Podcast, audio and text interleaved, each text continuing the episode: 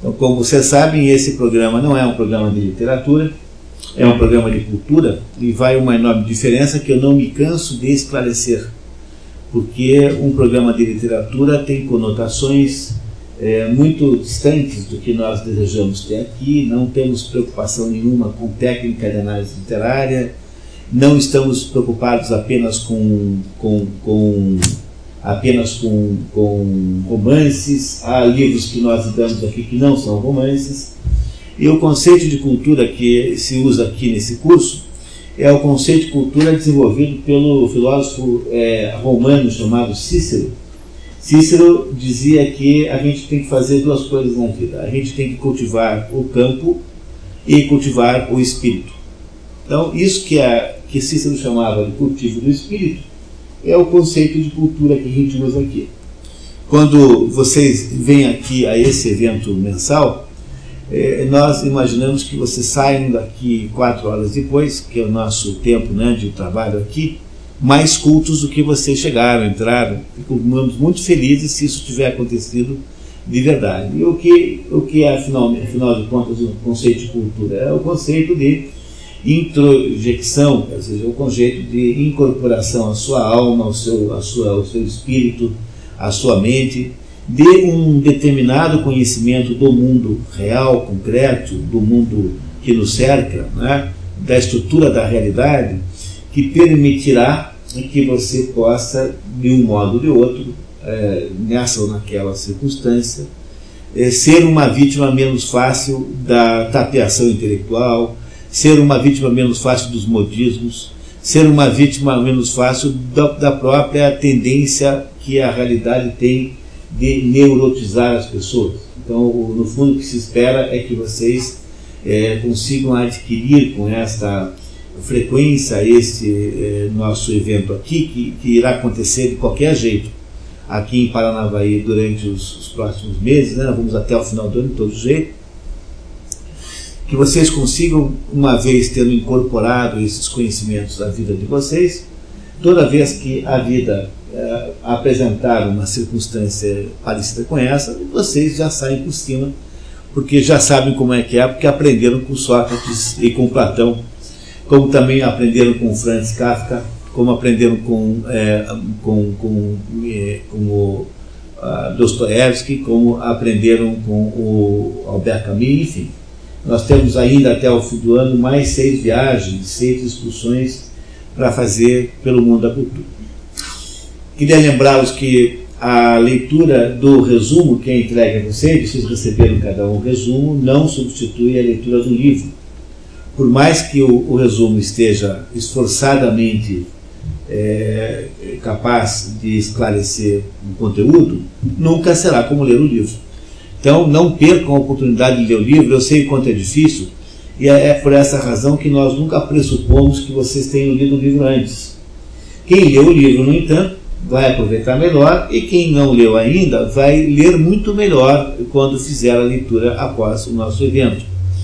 E, e esse, esse nosso, nosso mecanismo aqui, mas a nossa metodologia funciona como sempre da seguinte maneira: nós temos aí uma pequena introdução cronológica para dar uma ideia da época, para dar uma ideia de como quem eram as pessoas envolvidas, e depois desta introdução cronológica, nós temos aí uma leitura do conteúdo, quer dizer, vamos ver aí o conteúdo da, da obra a partir aí de um resumo, que nós contamos aqui com a ajuda da Inês, que é a leitora oficial do, do programa Expedições eh, pelo Mundo da Cultura. E depois de fazer essa leitura, nós debatemos um pouquinho o conteúdo. O livro de hoje é alguma coisa próxima do emocionante eu, vocês, eu, quando eu olho, eu já estou sentindo as emoções de vocês, eu sinto assim já na, na aparência de vocês assim uma emoção enorme, porque é um dos livros mais importantes já escritos, chama-se Apologia de Sócrates. E essa história precisa ser muito bem compreendida circunstancialmente para que vocês possam entender o livro. Aí, no metade do caminho, mais ou menos, a gente faz um intervalozinho para comer um biscoito. Tá certo? Tá? Todos estão de acordo? Que bom, porque também não ia dar para mudar na metodologia nessa altura do campeonato. Também é preciso vocês lembrarem que esse, que esse programa existe em quatro cidades. é, numa base mais longa, existe em São Paulo, capital, Curitiba, Londrina e Paranavaí. No, no estado do Paraná, ele é patrocinado pelo SESI. Além disso, existe parcialmente, experimentalmente, nas cidades de Maringá e Pato Branco também. Então, ele é um programa, portanto, de uma abrangência estadual extraordinária. Como eu sou muito bairrista, eu sou extremamente bairrista, fico numa felicidade imensa imaginar que isso está sendo possível fazer aqui no Estado. A história que nós vamos entender hoje depende da gente compreender um pouquinho a biografia dos envolvidos. Por que dos envolvidos? Porque são duas pessoas aí fundamentais, Sócrates e Platão.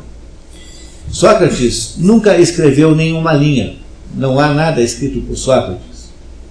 Sócrates foi um homem que é, praticava o, a profissão de debatedor, digamos assim, de filósofo, nas praças públicas e nas feiras de Atenas. Sócrates é um ateniense. Como você sabe, na época em que isso tudo se passa, não existia uma coisa chamada Grécia. Grécia só existe modernamente. Naquela época você tinha cidades, cidades-estado, né, que eram cidades independentes, porque aquilo é um arquipélago então havia cidades distantes umas das outras, que só se é, comunicavam por mar, por, por, por, né, por navegação, e essas, e essas cidades então tinham uma coisa em comum, todas elas tinham cultura grega. Né? A cultura era grega, todo mundo falava alguma espécie de grego. Só cuidado que o grego que se falava naquela época não se parece com o grego que se fala hoje. Então, se alguém tem a ideia de aprender grego da época de Aristóteles, para depois conversar com um garçom em Atenas, isso, essa, esse plano é equivalente a você falar latim com um garçom em Roma. Não vai dar certo, porque há uma diferença muito grande entre o grego daquela época, chamado grego clássico, né, e o grego atual. Então não dá para você usar o grego clássico como instrumento de turismo. E o, o, naquela época, então, as, essas cidades gregas eram todas unificadas por navegações. Eles todos tinham a mesma cultura, que é a cultura grega. Mas, é, de vez em quando, brigavam entre si, às vezes se aliavam. Havia, então, todo tipo de situação política. No entanto, a história que nós vamos eh, contar aqui passa-se em Atenas, que é de todas as cidades gregas a mais importante. Há muitas outras importantes, como Corinto, como Tebas, como, como, como Esparta, mas de, de, nenhuma de, conseguiu ter a importância que, a, que Atenas teve. Então, para poder entender a história, nós vamos ter que compreender um pouquinho melhor a história da Grécia, que está contada aqui nesse documento que vocês receberam aqui, primeiramente no documento que fala de Sócrates. Então, há duas biografias aí, uma de Sócrates, outra de Platão. Alguém não recebeu? Todos têm, tá? E essas biografias aqui, elas uh, nos dão uma ideia mais ou menos de como é que as coisas foram. Então, o, esse, tudo isso se passou antes de Jesus Cristo, por isso que o tempo está contado e está para frente. É óbvio que os gregos não contavam o tempo assim naquela, hora, naquela época, né? Tá? Não é isso? Tá? Óbvio, né? Tá? Nós aqui contamos hoje, mas eles contavam, tinham a menor ideia que ia aparecer Jesus Cristo um dia. E a Grécia, então, tem um período chamado período mítico ou período heróico, que é o período dominado pela Ilíada e pela Odisseia. No nosso programa aqui de Paranavaí, nós vamos ter a Ilíada no final do ano. E vocês vão se deliciar com, com, com o que aconteceu na Ilíada. A Ilíada é, sob um ponto de vista relativo, mais importante do que a Odisseia. Mas e é por isso também que ela está em primeiro lugar. Talvez no ano que vem a gente ponha a Odisseia aí também para complementar, mas esse ano só tem a Ilíada. E a, a Ilíada é a história que domina, a Odisseia, que domina o período mítico, em que não há muita diferença entre os deuses e os homens, são todos misturados, todos aqueles heróis gregos estão misturados, mas esse período dito mítico, ele vai chegando mais ou menos no final é, lá por volta, por aí do, do ano 600, mais ou menos, reparem aí na, no, no, na data que tem aí no papel, em, no ano 600, não está escrito aí, o ano 600 a.C. é o ano em que aparece o primeiro filósofo pré-socrático, ah, antes de Sócrates, que é a personagem central da nossa conversa de hoje, existem alguns filósofos pré-socráticos, que são, que são, é, que são filósofos também, mas de um jeito diferente de como foi Sócrates. Sócrates inaugura uma nova maneira de lidar com filosofia. Eu, por exemplo, tenho uma paixão enorme pelos pré-socráticos. Eu adoro os pré-socráticos. E eles são um pouquinho desvalorizados hoje, assim, pela, digamos, pelo mundo moderno, mas é por ignorância pura, porque tem coisas ali, é, quase sempre se desvaloriza os pré-socráticos, porque eles seriam o início né, cambaleante de alguma coisa, e eu sempre digo que os pré-socráticos são exatamente o contrário, eles são o final de uma outra coisa que havia acabado. Então é por isso que me parece completamente injusto lidar com os pré-socráticos de modo assim uh, desvalorizante como faz. Uh, e uh, o ano, eu, por exemplo, acabei de fazer isso, não colocando aqui nenhuma menção a eles, está vendo? Eu fui o primeiro que fiz isso. Então, no ano 600 a.C., aí a data de referência de Tales de Mileto, que seria o primeiro pré-socrático de todos. Mas, o, como eu havia dito, o que vai acontecendo aí nessa época, 600 anos antes de Cristo, é que os pré-socráticos são mais ou menos o final de alguma coisa que está morrendo, e essa coisa que está morrendo está sendo substituída por uma outra coisa, que é o teatro grego. E é por isso então que a nossa cronologia aqui começa com uma informação sobre o teatro grego. Eu também queria lembrá-los que a metodologia do programa é assim: não é obrigado a concordar com nada, mas é proibido não entender. Então, até mesmo para você poder discordar, é preciso saber o que é que eu estou dizendo. Então, qualquer pessoa, é, é, qualquer momento que deseje, levanta a mão e faz uma pergunta, se for necessário. Tá? Explico quanto, quanto for necessário. Tá certo? Tá? Então, não fiquem, não, não percam a chance de perguntar, por favor. Então, em 568, nós temos aí o primeiro autor, é, ator é, trágico, chamado Tepes, Tespes, que é o primeiro autor trágico. É, aí nós vamos ter, eu acho que a Antígona aqui também no programa, se eu não me engano. Quando nós tivermos Antígona, nós vamos entender um pouco melhor o teatro grego. Em 525 nasce o Ésquilo, o primeiro grande autor, é, grande autor trágico. Em 596 a.C., o Sófocles, e depois o Eurípides. Esses três aí são os três grandes autores clássicos é, gregos, é, trágicos gregos. Então a, a, poesia trágica grega se resume a esses três aí. E só tem esses três mesmo, porque não há menções importantes a outras pessoas, portanto é de se julgar como justo que esses três tenham de fato dominado a cena. Percebam que eles são muito próximos em termos de, de data de nascença, de ano de nascença, o que não é uma coisa incomum. Veja, Aristóteles não conheceu Sócrates, mas quase conheceu. É como se, o, como se a primavera nunca viesse para um jardim só. Entendeu? A primavera sempre vem para mais de um jardim. E é por isso que é comum na história você encontrar na mesma época 15 sujeitos brilhantíssimos. Você pega Viena, no final do século XIX, início do século XX, você tem aí uma concentração de gênios tão extraordinária que é, que é quase impossível imaginar isso acontecer por acaso. Assim. Então, há alguns momentos da história, mesmo no Renascimento italiano, por exemplo, né, que outra época poderia ter tido Michelangelo e Leonardo da Vinci vivendo na mesma cidade, na mesma época, falando mal um do outro. Né? Eles se detestavam, né? porque o, o, o, o, Leonardo, o Michelangelo dizia que é, pintura é para meninas, com o único objetivo de, obviamente, provocar o seu rival, que não era escultor como ele, né? o Leonardo da Vinci era apenas, era apenas pintor, como se isso fosse apenas, né? Era, né? era um grande pintor. Então, nesses anos aí, você tem o nascimento de todos os grandes é, os, o, todos os grandes aqui tragio, tragiógrafos, né, os fazedores de tragédia, em 479 acabam as guerras médicas. E guerras médicas aqui não tem nada a ver com os médicos. Tá? Não tem nada a ver, não é uma briga entre os médicos e a Unimed.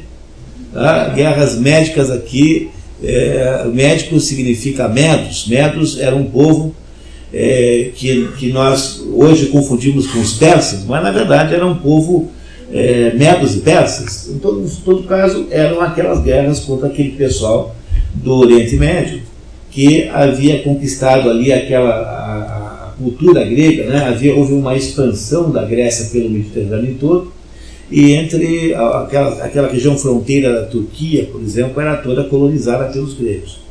Ah, no norte, do, até mesmo onde é hoje a Palestina, havia ali colônias, e aí os, os, os, os persas ocuparam aquilo e os gregos então montaram uma coalizão de cidades para defender as suas colônias. Esse filme que está passando agora aí, que conta a Batalha das Termópilas, a Batalha das Termópilas foi uma batalha entre os espartanos e os persas. Então, aí comprovando que os, os gregos em geral, porque não havia Grécia, mas havia gregos em geral, os helenos, né, se associavam contra inimigos comuns. E aí então nós temos aí o fim das guerras médicas, e com o fim das guerras médicas acaba o período arcaico, que é aquele período da Odisseia e da Ilíada, e começa o período clássico. O período clássico é o período que irá notabilizar a Grécia, Atenas, que é esse período magnífico onde estão os grandes filósofos, onde está a, aquela arquitetura monumental, a construção do Partenão, a Péricles, o século de Péricles, ou seja, aquela, aquele momento monumental da história da, de Atenas, é o momento clássico. Esse momento acaba, simbolicamente, com o fim das guerras médicas. Em 469 a.C., nasce Sócrates em Atenas, filho de Sofronisco, escultor, e de Fenarete, parteira. Como a mãe de, de Sócrates era parteira, é, costuma-se dizer que o método socrático também é método maiêutico. Maiêutico em grego significa dar o parto, né, fazer o parto. Como Sócrates é, desenvolveu um método filosófico pelo qual ele obrigava o seu interlocutor a responder é, a, a perguntas, por perguntas provocativas, então dizia-se que Sócrates provocava o parto da verdade é, por, um, por um meio de interrogação e indagação do, do, seu, do seu interlocutor. E é por isso que é, isso é uma ligação com o fato de que a mãe dele era parteira. Sócrates era, foi um sujeito nascido, digamos, numa baixa classe média, se é que você pode falar de classe média naquela época, vivia assim em circunstâncias muito modestas, ele nunca teve dinheiro nenhum, foi um pobretão a vida inteira, é, tanto é que casou com uma mulher chamada Xantipa, que o, um dos seus biógrafos, que é o Xenofonte, eh, declara ser a mulher mais chata que já existiu em todo o sistema solar, em todos os tempos. Porque a tal da Xantipa não era fácil, até no dia da execução de Sócrates, ela fica lá ah, na, na, prisão amolando o marido, que ia morrer naquele dia. E essa Xantipa então reclamava que Sócrates não ganhava dinheiro. Ele foi um, sob esse ponto de vista, foi um pai de família, assim, digamos, não muito brilhante. Então Sócrates nunca teve dinheiro nenhum, ele era um pobretão, assim, tipicamente um pobretão. Não é o caso de Platão, Platão foi, nasceu muito rico e foi um sujeito rico a vida inteira. Sócrates não foi assim. Em 450 começa a tal da Era de Ouro de Péricles, que foi aquele governante que criou a Atenas monumental e que transformou Atenas numa espécie de luz uma luz que iluminou o mundo durante muitos anos. Em 449 começa a construção do Partenão. Em 432 a.C., Sócrates combate, no cerco a Potideia, é, quando salva a vida de Alcibíades, que é um dos seus discípulos, que tinha então 18 anos. Em 400, isso para vocês saberem que Sócrates foi herói de guerra. Então Sócrates era herói de guerra, entre outras coisas ele era muito feio e muito grande, muito assim, corpulento, e teria sido oplita. Oplita é a infantaria pesada, aquele sujeito que vai com a lança mais pesada, com o escudo mais pesado. Aquelas guerras daquela época eram feitas no corpo a corpo, né? não é isso? Hoje a infantaria é outro conceito. Em 431, é, começam as guerras do Peloponeso. As guerras do Peloponeso são as guerras intra-helenos. a guerra entre os helenos. É basicamente uma coalizão de cidades eh, coordenadas por Atenas contra uma coalizão de cidades coordenadas por Esparta. E as guerras do Peloponeso acabaram sendo vencidas pelos, pelos espartanos alguns anos depois, mas tiveram, tá? Boa noite, professor. Boa noite. Mas tiveram um efeito arrasador na sociedade grega todo aquele grande domínio, toda aquela grande, é, aquela grande preponderância que nasceu da Grécia clássica, ela surtiu é, a inveja de Esparta, que disputava mais ou menos a hegemonia política com Atenas, e aí então eles se degladiam ao ponto de que quando termina a Guerra do Peloponeso, a Grécia está mais ou menos liquidada. Atenas está liquidada e torna-se presa fácil para o pai do, do Alexandre o Grande, Filipe, que to, a, irá então a, ocupar a Grécia. Mas isso aqui explica mais para frente um pouquinho. Em, em 430 a.C., uma grande praga em Atenas mata um terço da população. Por causa da guerra, Péricles é responsabilizado e deposto.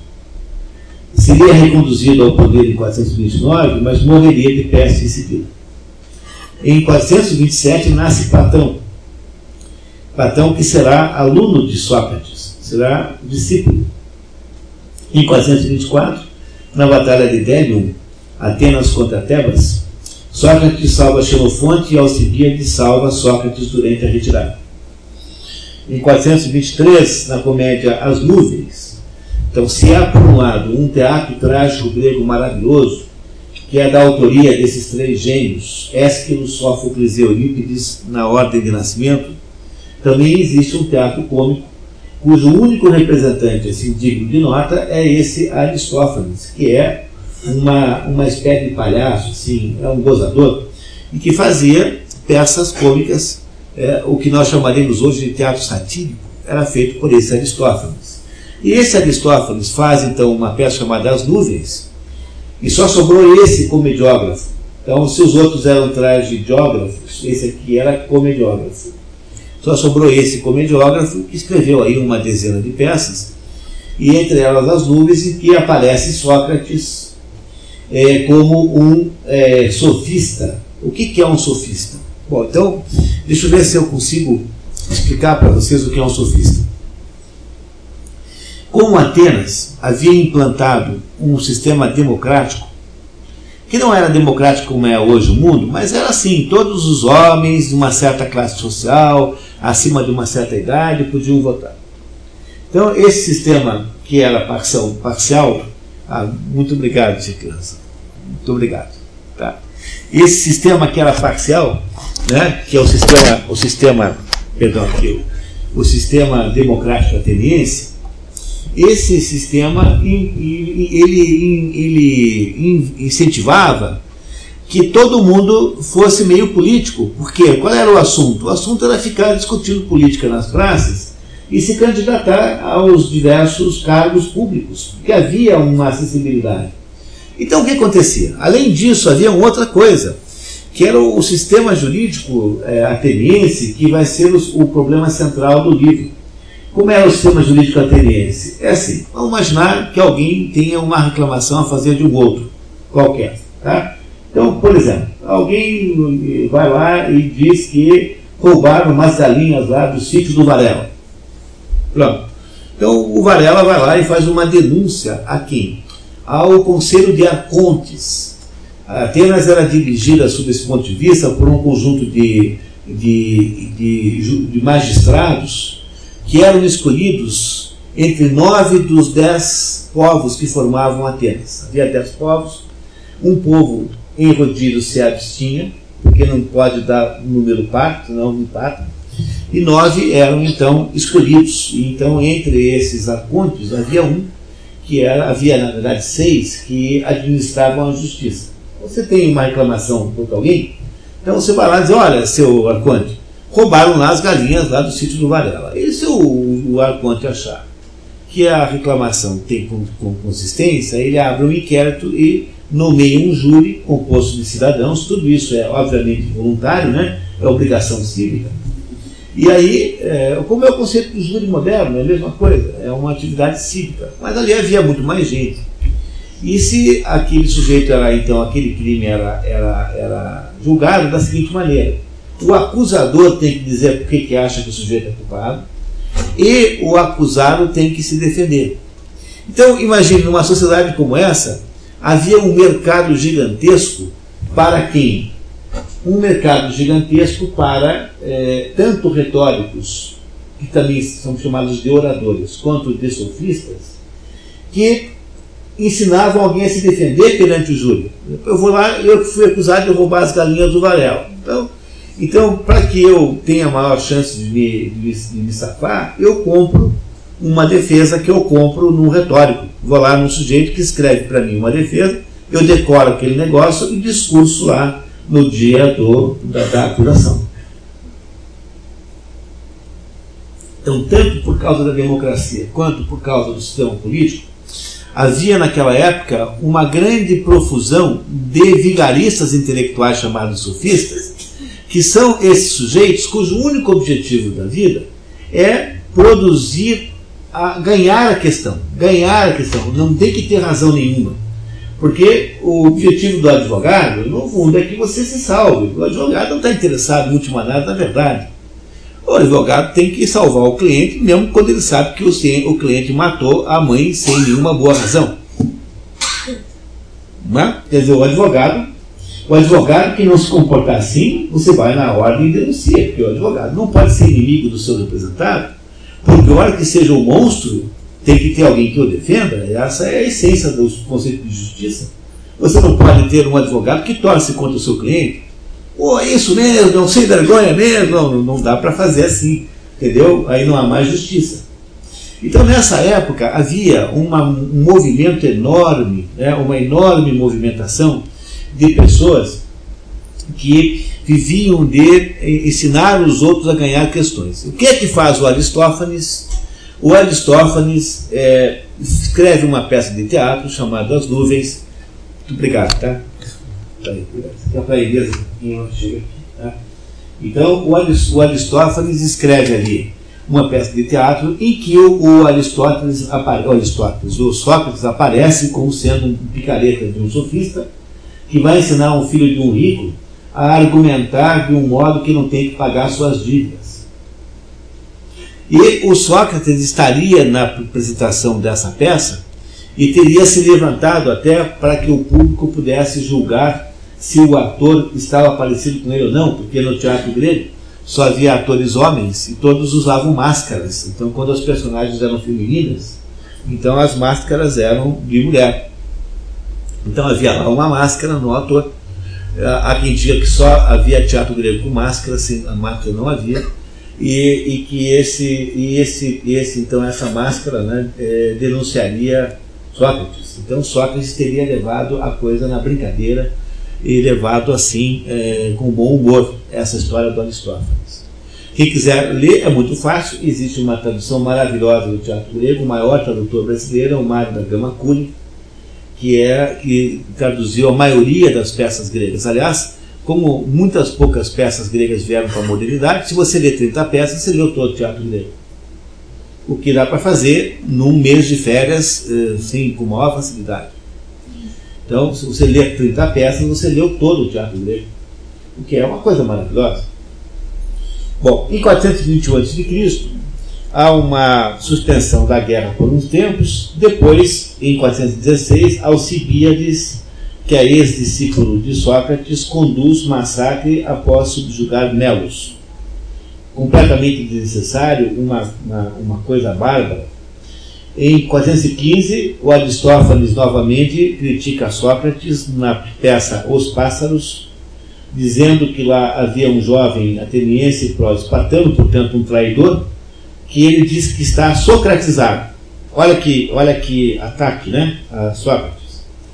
Em 411, a ditadura, a democracia ateniense, durante quatro meses é substituída e o Alcibíades, que não era lá uma pessoa muito delicada, volta ao comando e faz mais barbaridades. Em 410 a.C., a ditadura dos 400 é substituída é, pelo regime democrático do Conselho dos Cinco Mil,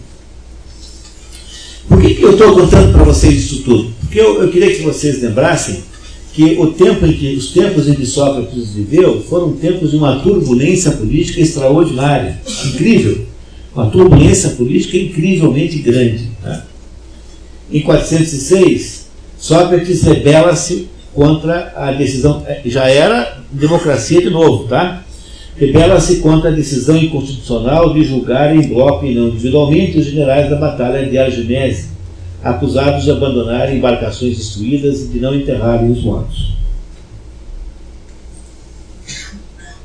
Não há nada pior para um grego do que não receber as, as honras funerárias. Essa é a história de Antígona. Porque os gregos achavam que quando você morre, você vai para o inferno. O inferno para os gregos não tem o sentido de punição que tem para um cristão. O inferno é aquilo que está abaixo. O inferno é o que está abaixo. Em grego chama-se Hades. E lá no Hades você tem uma determinada vida que não tem, que é diferente daqui. Tá? Então lá no Hades há um outro Deus que regula as coisas. E o Hades não é como a, como a Terra. Mas então um grego, embora não soubesse bem o que havia no Hades, é, Ulisses foi ao Hades, né? Do, do, dos gregos assim mais conhecidos. Ulisses passou lá pelo inferno na sua volta para Ítaca, uma das histórias da Odisseia. Mas um grego, embora não soubesse o que havia no Hades, o grego achava que se não fosse enterrado com as honras, se não fosse ao Hades, era pior, porque não ir ao Hades é ficar o resto da história como um fantasma pela, pela, pela terra sem saber o que fazer. E é por isso que todas, todas sem exceção, todas as tradições históricas, todos os países antigos é, inventaram, usavam ritos funerários. O objetivo do rito funerário é dispersar o cadáver psíquico. Do mesmo modo que quando nós morremos e deixamos um cadáver físico, também deixamos um cadáver psíquico, que é aquilo que se chama popularmente de fantasma. E é isso que os espíritas veem e se relacionam, esses fenômenos espíritas estão associados aos cadáveres psíquicos. E esses cadáveres psíquicos têm de ser dispersados. E quando há uma matança, quando há mortes súbitas e não houve tempo ou modo de fazer essas cerimônias, então há uma grande quantidade de perturbações psíquicas. Para que um grego não virasse fantasma, tinha que ser enterrado com os ritos funerários. Os ritos funerários existem para dispersar o cadáver psíquico dos mortos. Então, houve lá uma batalha naval em que morreram muitos soldados e os generais que dirigiram a batalha do lado dos gregos, dos atenienses, não enterraram os mortos e fugiram, né, recuaram e iam ser julgados, por isso é um crime muito grave. Foram todos mortos, aliás, foram todos condenados à morte. E Sócrates eh, disse que era injusto julgá-los em bloco, tinham que ser julgados um a um. Então, para mostrar que Sócrates era contestador, até mesmo dentro da democracia, ele tinha lá seus princípios de que não abria mão. Em 405, Esparta cerca Atenas, né, a coalizão espartana cerca Atenas, e obriga os, os atenienses a se renderem por estarem morrendo de fome. Em 404, logo em seguida, é declarada a vitória de Esparta. Então, Atenas perde a guerra do Peloponeso, e por alguns meses, o espartano Lisândro suspende a democracia ateniense e impõe uma oligarquia sangrenta de 30 tiranos, apoiados por Crítias, ex-discípulo de Sócrates. Muitos atenienses são exilados, entre eles Ânito, e durante a ditadura, Sócrates recusa-se a prender leão de Salamines, um democrata. Em 403, Crítias é morto e os espartanos se retiram, restaurada a democracia e todos os envolvidos na tirania dos 30 são anistiados. Em 401 há uma nova tentativa de levante político, entre os envolvidos está alguns alunos de Sócrates, e em 399 começa a história do livro que nós vamos discutir hoje. Em 399 é fácil de lembrar, é só lembrar que o Paraná tem 399 municípios. Então, a, o, o, ano da morte de Sócrates tem uns truques assim, né? Por exemplo, tem uma enorme quantidade de pessoas que não sabe se escreve cérebro ou cérebro. Tem um truque índio para resolver isso. É fácil, quer ver? Como é que, escreve, como é que fala cérebro em inglês? Brain. Em inglês não tem R? Então põe R em português também, que sempre funciona. Então é cérebro com R e não é com, com R. Pessoal, é que eu estou com saudades do tempo que eu era professor de português. É, por isso que é por isso que eu estou falando assim com vocês. Tá? Bom, aí então, vamos lá. E ali no, no, em 399, então, três atenienses, Ânito, Mérito e Lico, é, que foram, tinham sido prejudicados com a tirania dos 30, todos os três, é, procuram o rei Arconte de Atenas e fazem uma acusação contra Sócrates. Essa acusação ela é aceita e o rei Arconte então convoca uma, uma, uma, uma um tribunal, uma corte,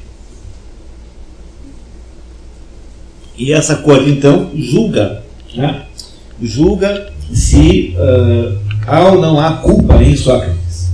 Sócrates é considerado culpado e é condenado à morte. Não pode ser executado imediatamente, porque havia ali um, um, alguns interditos religiosos que depois eu explico. Então ele teve que esperar um tempo preso. Depois que passou um tempo preso, foi finalmente liberado para ser morto. E aí então toma, nesse mesmo ano, toma um cálice de cicuta Esperou alguns dias, assim, não foi tanto. Toma um cálice de um veneno retirado de uma planta, chamada cicuta, e Sócrates então morre né, em 399 a.C. A história que nós vamos ler teria sido escrita por Platão logo em seguida. Então isso significa que a apologia de Sócrates, apologia significa defesa, teria sido igualmente legítimo traduzir em português por defesa sem problema nenhum.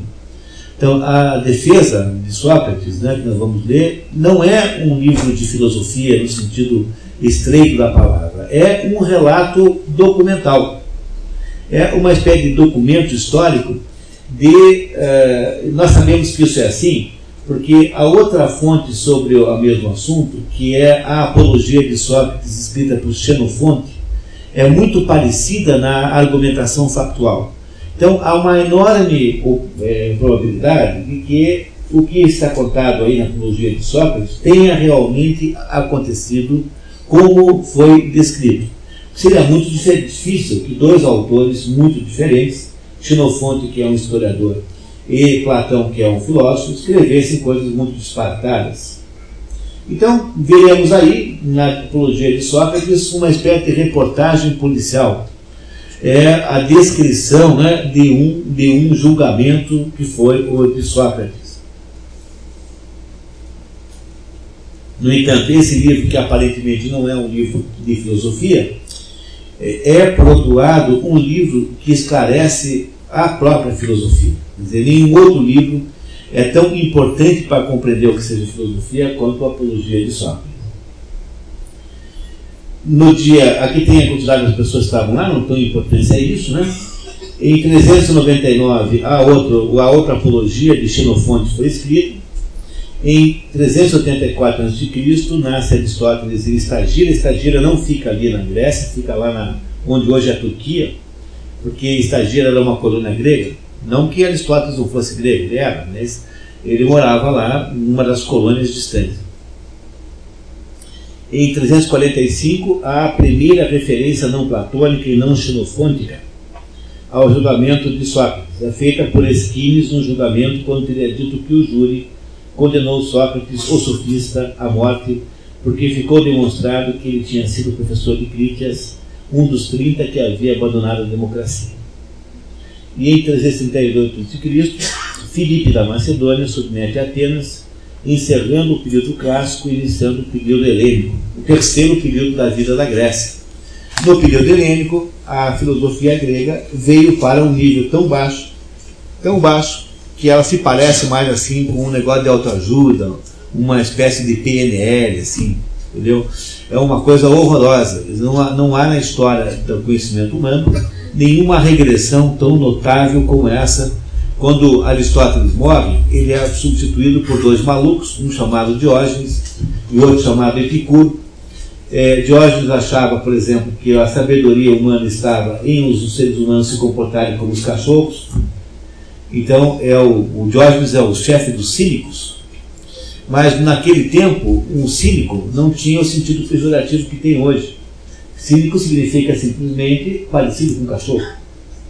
Porque o, o, o Diógenes achava estranhíssimo as pessoas andarem com roupa, entendeu? É, não, arrotarem, não arrotarem na mesa, achava que isso era tudo é, coisa estranha. Então imagine se pode, depois de Aristóteles, aparecer um cabeça tocinho desse, achando que isso é grande filosofia. E o outro, que era o, o outro lá, que era o, o, o, o tal, o, o Epicuro, era um sujeito meio maluco, que achava assim que a, o mundo é assim, tem os átomos estão todos soltos por aí, e de repente, então, por alguma razão estranhíssima, os átomos todos se juntam, e junta tudo e pum, sai o requião. Entendeu? O coisa que, o coisa que aparece. Qualquer coisa do mesmo grau de gravidade ontológica. Assim. Muito bem. Então vocês agora têm uma ideia da vida de Sócrates. Sócrates era, nunca escreveu nenhuma linha. Sócrates era um homem pobre que passou a sua vida é, aí no, nas feiras e nas praças de Atenas, conversando com as pessoas e tentando fazer questionamentos. O método socrático é de questionar a pessoa que está declarando alguma coisa, e por meio desses questionamentos, então, ele, ele comprova que aquilo que a pessoa está dizendo não faz o menor sentido. Sócrates, portanto, desenvolveu um método, o método científico, o método filosófico que ele desenvolveu chama-se dialética. Dialética é o método socrático. É assim: o sujeito declara, é a tese, e ele faz uma contraproposta, que é a antítese. E espera-se então que disso venha uma síntese que seja a revelação da verdade. Esse método, que é o método filosófico por excelência, é de autoria de Sócrates. Muito embora ele jamais tenha escrito nada, nós tudo que sabemos dele sabemos dos seus comentaristas, mas sabemos sobretudo antes de mais nada, pela boca do Platão, porque o Platão escreveu uma obra enorme da, que veio inteiramente para a modernidade, não há nenhuma obra de Platão perdida, e portanto nós temos hoje o problema contrário. Não é um problema de falta de obras, nós temos um excesso de obras, de modo que de todas as obras platônicas, de todos os trabalhos platônicos, só há consenso dos estudiosos sobre a veracidade de apenas 26. Então, se você quiser uma sugestão na sua vida para você aprender filosofia, então, eh, se você for capaz de ler os 26 diálogos de Platão, eu, por exemplo, leio Platão todo domingo de manhã. Eu faço uso disso como, assim, tenho o hábito de fazer isso. Você saberá mais filosofia no final dessa história do que se você ficar cinco anos na USP estudando Kant. Entenderam? Não, não há a menor comparação. O, o que o Platão fez foi a proposição de todos os problemas filosóficos relevantes. Aquele filósofo da ciência chamado Alfred North Whitehead dizia que o, a filosofia toda é, é, são notas ao pé da página é, de, de, Platão. Quer dizer, não é que Platão tenha resolvido os problemas filosóficos todos, mas ele levantou a maioria deles. É um pouco de exagero nisso, claro, mas não é um exagero uh, maligno, tem um certo sentido. Tá? Ele é possível ser isso. Então, Platão é a maior fonte sobre Sócrates, porque em todos os diálogos, como é que são as obras de Platão? Ele não tem livro de filosofia como a gente faz hoje. Capítulo 1, 1.1, 1.2, 1, não, não, não é assim. São conversas, conversas que existem é, ou num almoço, num banquete, ou na rua, ou na praça, enfim, onde for. Conversas entre, entre Sócrates e discípulos e interlocutores variados. Em, todas, em todos os diálogos de Platão, exceto no último, chamado Leis, o interlocutor que conduz a conversa é Sócrates. No último, quem conduz a conversa é um estrangeiro que estava passando por Atenas. Esse estrangeiro passando por Atenas certamente é Platão em pessoa. Mas ele não se, não se denuncia e não se apresenta como tal. Quer dizer que não se consegue conceber diálogos platônicos sem que esteja lá presente Sócrates. Ele está presente em todos, até mesmo nesse último, embora ele não tenha uma importância grande no último. Isso gera um problema. Né? Se Sócrates está o tempo todo conduzindo a conversa nos diálogos platônicos, Isso significa que a gente pode não saber bem quanto está ali na boca do Sócrates, que é de verdade Sócrates, e quanto é Platão. E, e é, esse problema é um problema tão importante que determinadas pessoas gastam a vida toda para debater isso. Existem aqueles alemães seríssimos, rigorosíssimos, Schleiermacher, por exemplo, passaram a vida tentando resolver esse problema. Gente que pega todos os diálogos estuda a linguagem, olhando como é que faz, como é que o sujeito está trabalhando a, a sintaxe para saber se é esse, se é aquele, que procura saber, olha, trabalhos incríveis, trabalhos todos inseridos no que a gente chamaria de filologia. Filologia é essa técnica de fazer isso. É, não se sabe, de fato, é, na maioria deles, distinguir Platão de Sócrates. Agora, garantidamente, nesse que nós vamos estudar hoje, o que está na boca de Sócrates é de fato dito por Sócrates, porque o Xenofonte, que não tem nada a ver com Platão, confirma. Então, nesse caso, não há dúvida. O que também significa que esse diálogo chamado Apologia de Sócrates, que não é bem um diálogo, porque ele é um diálogo no julgamento. Compreenderam? Um diálogo no julgamento. Mas não é como os outros, que são diálogos comuns. Então, o que confirma que esse diálogo é uma das primeiras obras, se não for a primeira. Também não há muito consenso sobre isso. Quem tiver interesse nesse assunto, eu, eu tenho, a gente fornece para quem quiser, uma espécie de estudo comparativo da, das grandes correntes de classificação das obras platônicas, que é uma coisa para quem vai estudar Platão fundamental para ter. Não tem lugar nenhum, então aproveite, porque é uma preciosidade. Tá? Porque gastamos, gastei um tempão estudando isso. Então, esse é o problema central. A gente não sabe quem é Platão e quem é Sócrates, no entanto, nós sabemos que nesse caso aqui deve ser Sócrates mesmo. O que nos remete, se vocês eh, tiverem a bondade de olhar para a segunda biografia, para Platão em si. Então, tendo estudado o objeto, vamos estudar agora o autor. A maioria das coisas são repetidas, então a gente vai caminhar rápido por aqui. Uma primeira data que interessa, as outras são todas repetidas. Né? É a de 427 a.C. ou 428, há uma dúvida. Né? No dia 7 de maio, Platão nasce em Atenas, ou Egina, ninguém sabe direito, com o nome de Aristóteles. O nome de Platão, na verdade, era Aristóteles. Platão é um apelido. Platão significa chato. E isso, mas não no sentido, no sentido moral, no sentido é, físico. Ele teria ou a cabeça muito larga ou o peito muito largo. Então, por uma dessas duas razões, por, uma, por um defeito anatômico, Platão teria tido esse apelido nasce no que você pode imaginar de mais aristocrático que pode existir em Atenas. Ele, enquanto, enquanto Sócrates é filho de gente pobre, o Platão é filho de. O pai dele, Ariston, é descendente do rei Codro, um rei importante na Grécia, e Perictione, a sua mãe, né, é descendente de um irmão de Solon. Solon foi o legislador que criou a democracia ateniense. É mais ou menos como você ser é, descendente do Pedro Álvares Cabral e do Tiradentes.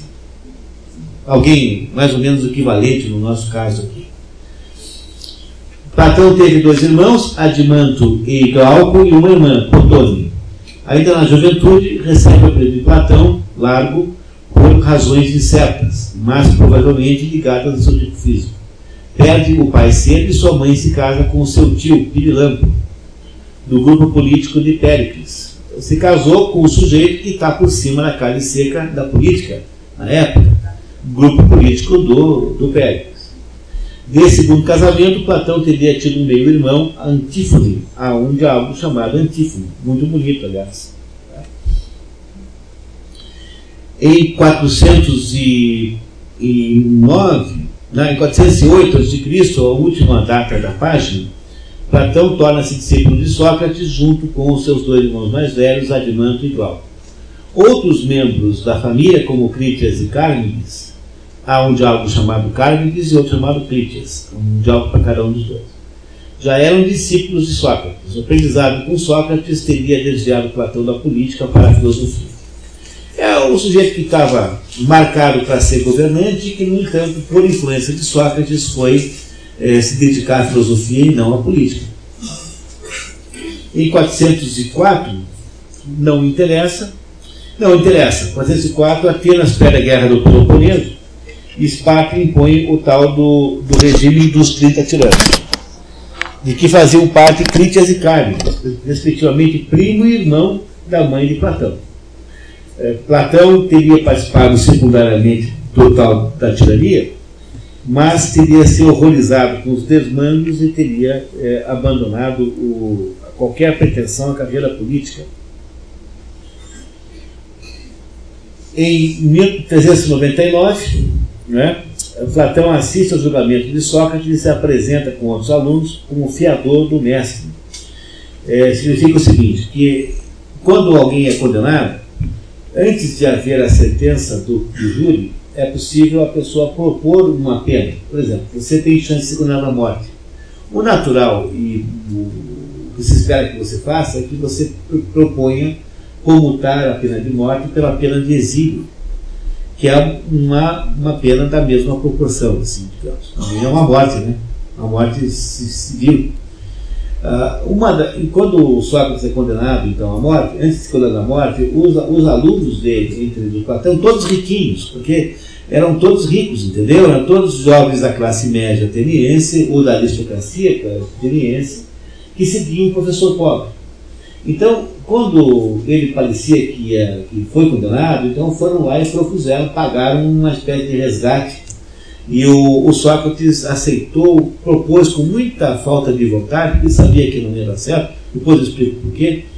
E aí então foi a tentativa que o Platão fez de salvar o mestre. Na noite anterior à execução de Sócrates, o Crito, que era outro aluno, foi lá à, à tal da, da prisão e subornou os guardas para fugir com Sócrates. E Sócrates, lá na prisão, é, não aceitou a possibilidade. Quem quiser saber por quê, leia o diálogo chamado Crito, em que ele dá, então, passa uma descompostura gigantesca no garoto. Assim, você está louco? Como é que eu vou funcionar? Como é que eu não vou fugir? O que, que vão falar de mim? Vão dizer que, na, que eu, durante a vida inteira que morei aqui, aceitei as leis porque não me feriram, e agora então que as leis me pegam, eu vou embora? Vão dizer que eu sou o quê? Que eu, não, que eu não tenho honra pessoal? Ele não aceita. Ele, o Sócrates, recusa-se a, a fugir. Mas antes de, da tentativa de fuga, né, antes do plano de fuga, o Platão tentou lá comprar a liberdade dele sem sucesso. Deve Condenado, Sócrates recusa a ajuda de alunos para fugir, bebe e se curta sem a presença de Platão, que estaria doente. Platão não, não, não assistiu à morte de Sócrates. Um outro diálogo chamado Fédon é, faz a narração da conversa entre Sócrates e os seus discípulos durante o último dia de vida. Esse diálogo chamado Fédon acaba com a descrição dos sintomas da morte de Sócrates.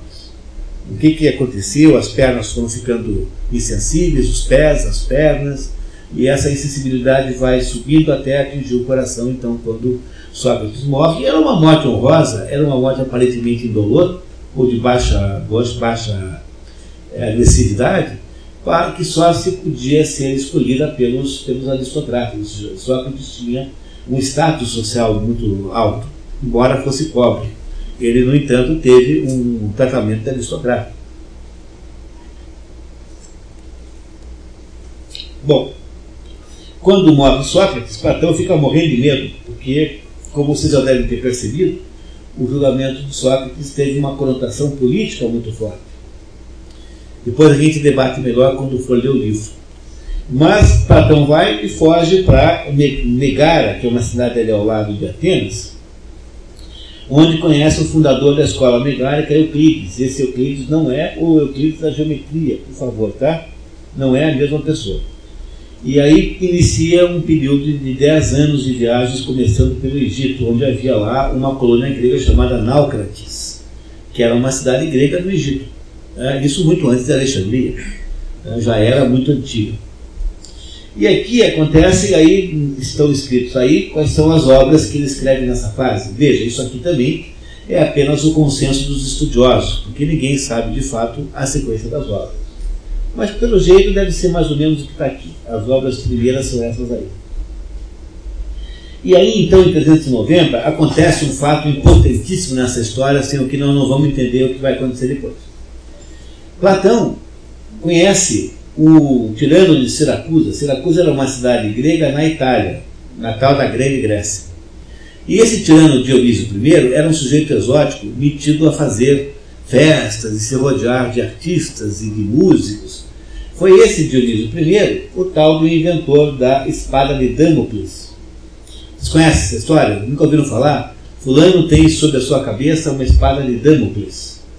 O que é a espada de Damocles? A espada de Damocles é o seguinte: esse Dionísio pegou o tal do Damocles, a quem ele queria fazer, eh, fazer uma lição, né, dar uma lição, e ofereceu para esse Damocles um super banquete com, com, aquelas coisas todas, com aquelas dançarinas, com, com flautistas, um super banquete, e ofereceu para o Damocles um lugar na mesa, no qual ele, se sentou, e sobre esse lugar sobre havia uma espada pendurada sobre a cabeça desse Damocles, que estava pendurada apenas por uma crina de cavalo. Então, esse Damocles ficou agora numa situação em que estava entre a vida e a morte, porque aquela crina podia romper a qualquer momento e matá-lo. Então, o Dionísio I faz isso com o objetivo de ensinar a esse Damocles a precariedade da vida. Veja que espírito de corpo. Né? Mas, tá? E, né? Se fizesse com você, você não ia achar divertido. E o, o esse Dionísio I é um sujeito cheio de manias e ele topa fazer aquilo que o Platão lutou a vida inteira para implementar. E isso que o Platão lutou a vida inteira para implementar é o conceito do rei filósofo. Então eu vou explicar para vocês isso, é fundamental que vocês compreendam esse pedaço, porque nós não vamos entender a apologia de Sócrates sem entender esse pedaço. O que é o rei filósofo? O rei filósofo é, está proposto sobretudo no diálogo chamado A República, que é onde mais se trata desse assunto. Então, Platão achava que o problema dos governantes é que eles eram é, ignorantes. E que o único jeito que tinha para fazer isso, para melhorar os governantes, era torná-los filósofos. Como é que você faz isso? Então, na República tem metodologia. Primeiro, você espera o sujeito chegar a 30 anos. Para os gregos, ninguém valia nada antes de 30 anos. Não se concebia o homem com nenhuma autonomia, nenhuma maturidade com menos de 30 anos. Uh, os gregos achavam, por exemplo, completamente desnecessário ensinar filosofia para jovens, porque, porque eles diziam assim: primeiro aprende a dançar, depois aprende a filosofar. Dançar é atividade de jovem, filosofar é atividade de, de adulto. E, e, o que é que isso significa? Significa que os gregos achavam, e isso tem um grande sentido, em última análise, porque filosofia é uma espécie de atividade especulativa, você fica investigando o mundo especulativamente, e ninguém deve se meter a fazer isso antes de ter tido um pouco de vida real e concreta, porque antes de você discutir filosofia, tem que ter uma ideia de como é que funciona a economia, tem que saber como é que funcionam as relações com o sexo oposto, tem que ter casado, ter filhos, senão a sua visão do mundo é uma visão muito infantil. Então é por isso que não se deve se meter com filosofia com pouca idade. Isso é só para quem tem a experiência, como dizia o Camões nos dias, né? Confiai somente nos experimentados que viram largos anos, largos meses, porque posto em que cientes muito cabe, mais em particular o esperto sabe. Esperto com X, né? De experimentado. Olha que beleza. Tá? Que maravilha.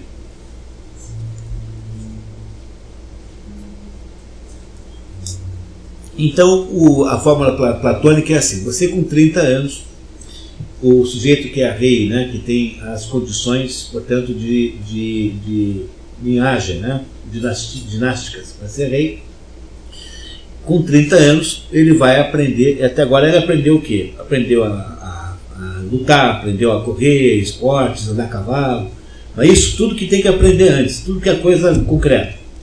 E aí, com 30 anos, ele vai estudar filosofia, durante 15 anos. E depois de estudar 15 anos de filosofia, ele vai estudar 5 anos de gestão da cidade, mais ou menos. Como é que faz para gerir a cidade? E com 50 anos e não menos, então ele vai ser rei. 50 anos e não menos que 50. 20 anos para aprender. E o Platão, então, queria, de qualquer jeito, implementar isso em algum lugar. E quando ele conhece o tal do Dionísio I de Siracusa, que era um, um sujeito estranho e que topava fazer coisas diferentes, ele propõe lá para o tal do tirano que topasse fazer aquilo no reino dele. Ele falou, ah, tá bom, vamos fazer, tal, e começa lá uma, uma movimentação que o Platão coordenou. E isso tudo deu muito errado, porque eles se desentenderam, teve lá uma, uma porção de, de, de rusgas entre ele e o rei Dionísio, e o resultado disso foi que o Platão foi expulso lá de Siracusa no primeiro barco, que ia para Egina, que era uma cidade inimiga de Atenas, e o Dionísio mandou o capitão do barco entregar o Platão para o governo de Egina, que era inimigo de Atenas, e o governo de Egina pegou o Platão e botou à venda numa feira como escravo, onde ele ficou até ser comprado por um aluno.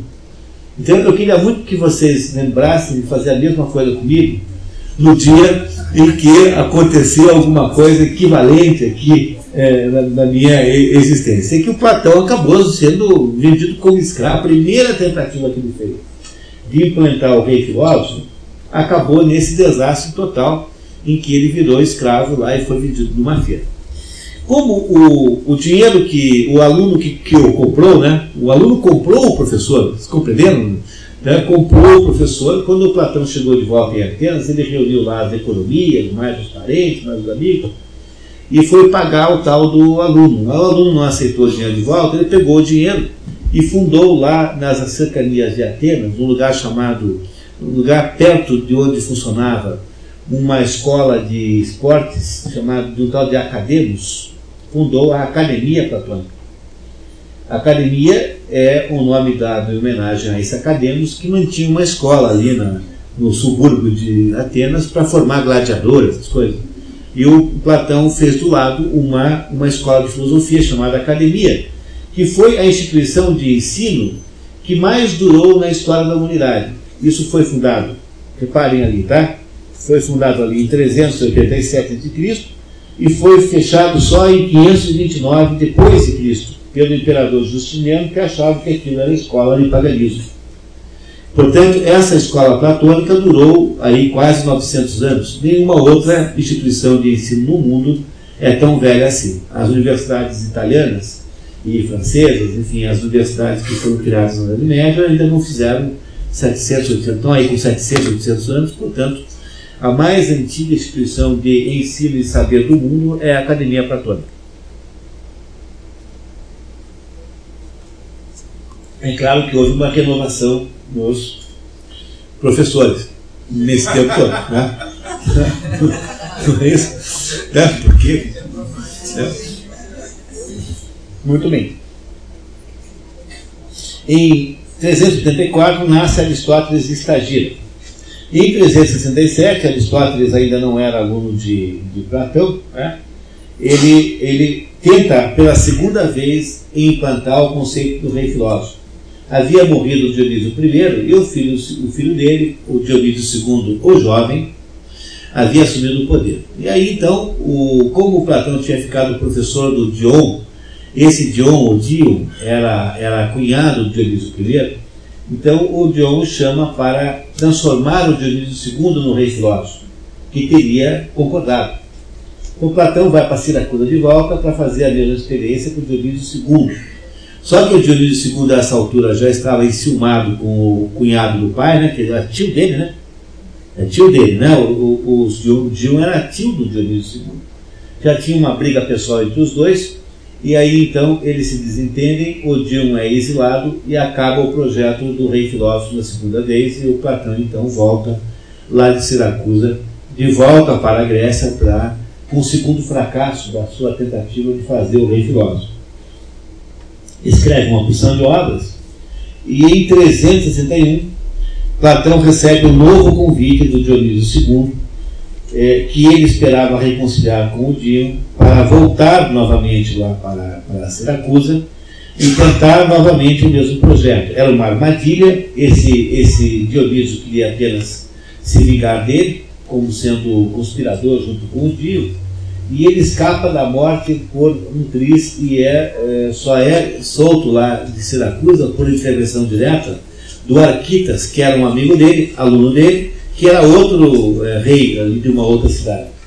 Então você vê que pela terceira vez o Platão quase perdeu a vida na tentativa de implantar e fracassar nessa tentativa o conceito de rei filósofo.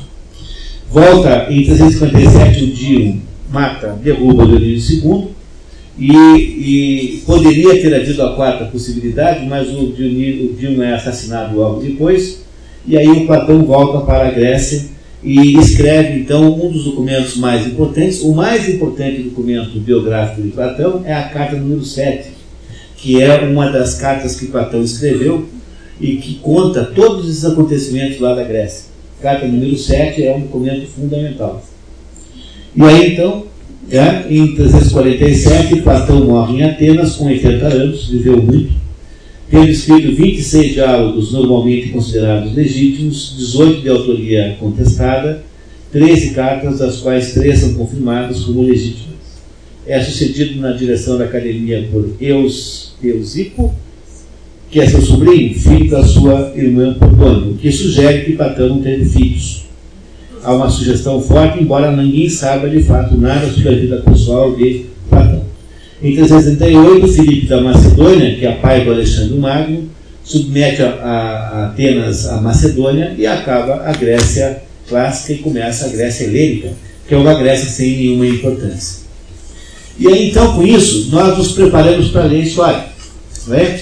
É, eu sei que toma um pouco de tempo esse início, mas não dá para entender se a gente não fizer assim. Tem que botar um pouquinho de circunstanciação né, na nossa cabeça. Alguém tem alguma dúvida sobre isso? Parece claro essa primeira explicação? Então eu tenho, na verdade, uma trinca de filósofos incríveis. Eu tenho Sócrates, que é professor de Platão, que é professor de Aristóteles. Esses três acontecem mais ou menos na mesma época. Aristóteles nasce depois que Sócrates tinha morrido, mas só 15 anos depois, alguma coisa como 15, 16 anos. Portanto, são contemporâneos na prática. Esses três aí produziram o coração desta atividade humana chamada filosofia. E conviveram com a guerra do Peloponeso, ou seja, conviveram com as guerras entre Atenas e Esparta, e, uh, e no momento em que o teatro grego havia de alguma maneira declinado, e a filosofia desses três aí havia tomado o lugar. Pois, como tudo isso aconteceu, é que nós vamos entender na apologia de Sócrates, é que vocês não têm nenhuma dúvida.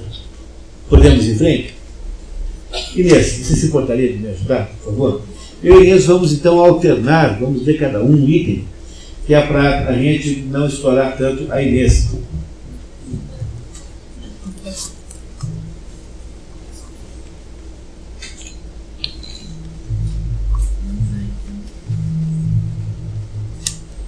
Inês, se o seu marido não estivesse aí, eu diria que você é maravilhosa, que você lê como ninguém então, a Inês aqui é, faz esse sacrifício aqui todas as vezes para nos ajudar é, com, com essa leitura. Então, vamos lá. Apologia de Sócrates. Resumo da narrativa. Eu vou ler esse primeiro trechinho. No inverno de 400 para 399, sempre contando para frente, né? Três cidadãos atenienses, Mérito, secundado por Anito e apresentaram ao rei Arconte de Atenas duas acusações. Então, há duas acusações que os cidadãos fizeram ah, contra Sócrates. Primeiro, Sócrates teria se recusado a reconhecer os deuses da cidade, substituindo-os por entidades demoníacas, que é crime de ateísmo ou impiedade, acusação de mérito. E Sócrates teria corrompido a mocidade, ensinando-lhe tais coisas, como crime de subversão acusação de ânimo. Então, Sócrates é acusado dessas duas coisas. Não há, há um folclore sobre esse negócio de que Sócrates corrompia a, a mocidade com incentivo à pederastia, mas não não era de modo nenhum só que se fazia isso, havia um certo grau de pederastia é, constante na sociedade grega, que não era, no entanto, um, não era, no entanto, uma pederastia aceita sem polêmica. Quer dizer, não era um hábito considerado bom, genericamente falando. Então, era uma espécie de hábito que havia, que, no entanto, não era normal. Ah, então, quem quer fazer crer que seja isso normal é basicamente um movimento gay que, que precisa de uma referência e uma época histórica em que a pederastia seria uh, legitimada. Isso não é verdade nem na Grécia. Então, cuidado com isso, porque há um pouco de inflação desse assunto. Né? Então não foi por isso que Sócrates foi é, acusado, foi acusado de é, desrespeitar os deuses da cidade. Não esqueçam que aí só há cidades, não há países, há, há sempre a ideia da cidade-estado. O rei Aconte aceita a queixa.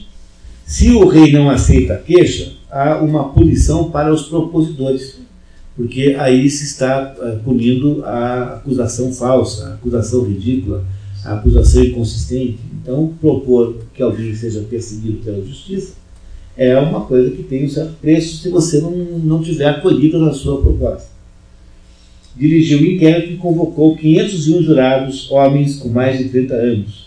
Para um grego, ninguém tem cidadania real com menos de 30 anos. Com menos de 30 anos você não existe.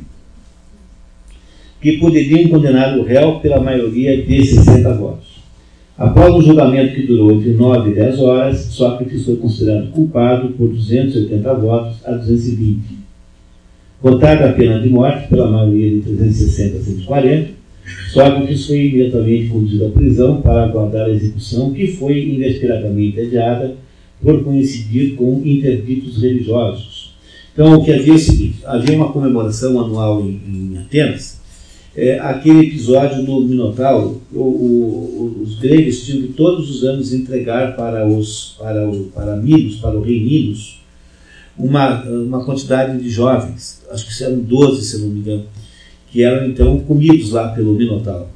É, eu posso naquele labirinto onde morava o Minotauro e eram comidos. Então, para acabar com isso, um belo dia o, o, os gregos colocaram entre os dois o Teseu, que era uma espécie de herói, e o Teseu foi lá com a ajuda da Ariadne, que era uh, uma, uma, acho que ela era filha do, do mulher do, do, do, do Minos, ele então matou o Minotauro. Para comemorar esse fato, todos os anos partia um navio lá de Atenas, levando então homenagens religiosas para comemorar isso, enquanto o navio não voltasse, não podia matar ninguém.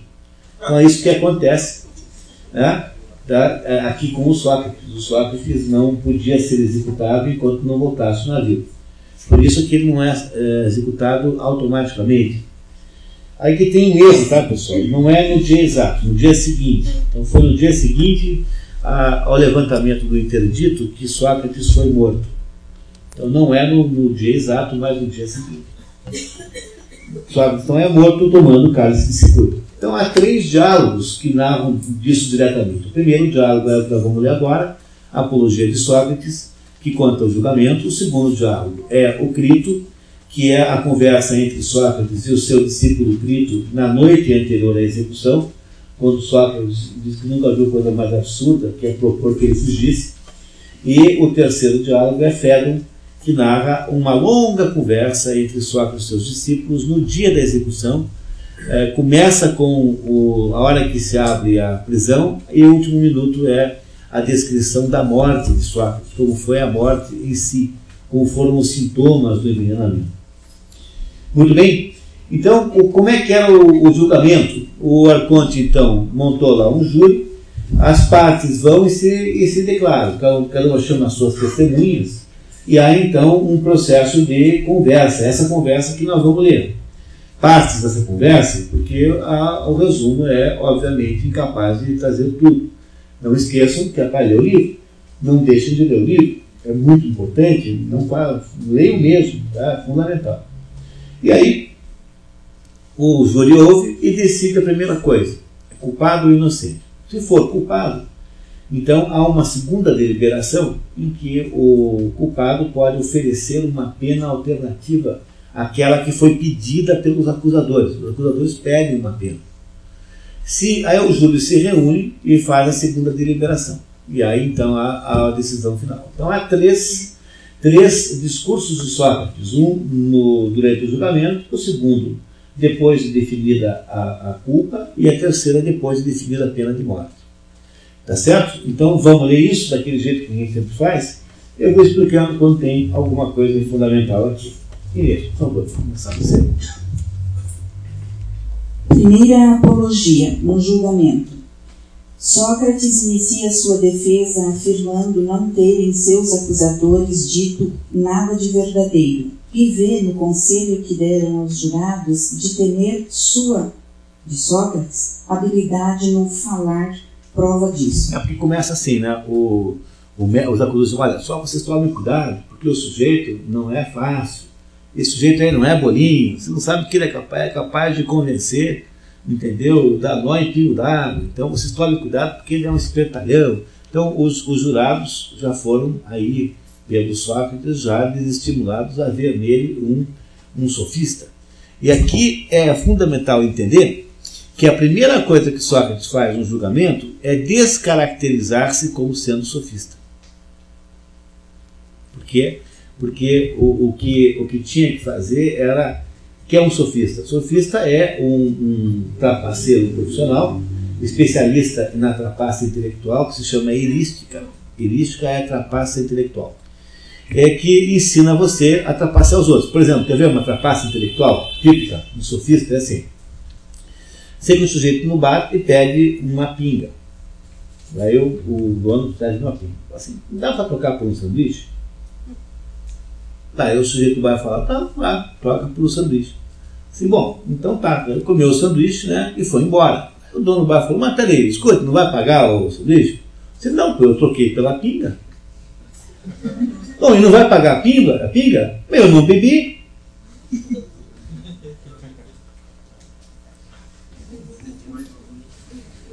Não é boa essa? Então, o nome disso é sofismo, entendeu? É uma, é uma malandragem. Então, o que, é que faz um sofista? É aquele sujeito que fica inventando essas coisas, argumentos é, é, é maliciosos, né? É, argumentos falazes e maliciosos, para você ganhar as causas, porque eles são, digamos assim, o protótipo dos advogados modernos.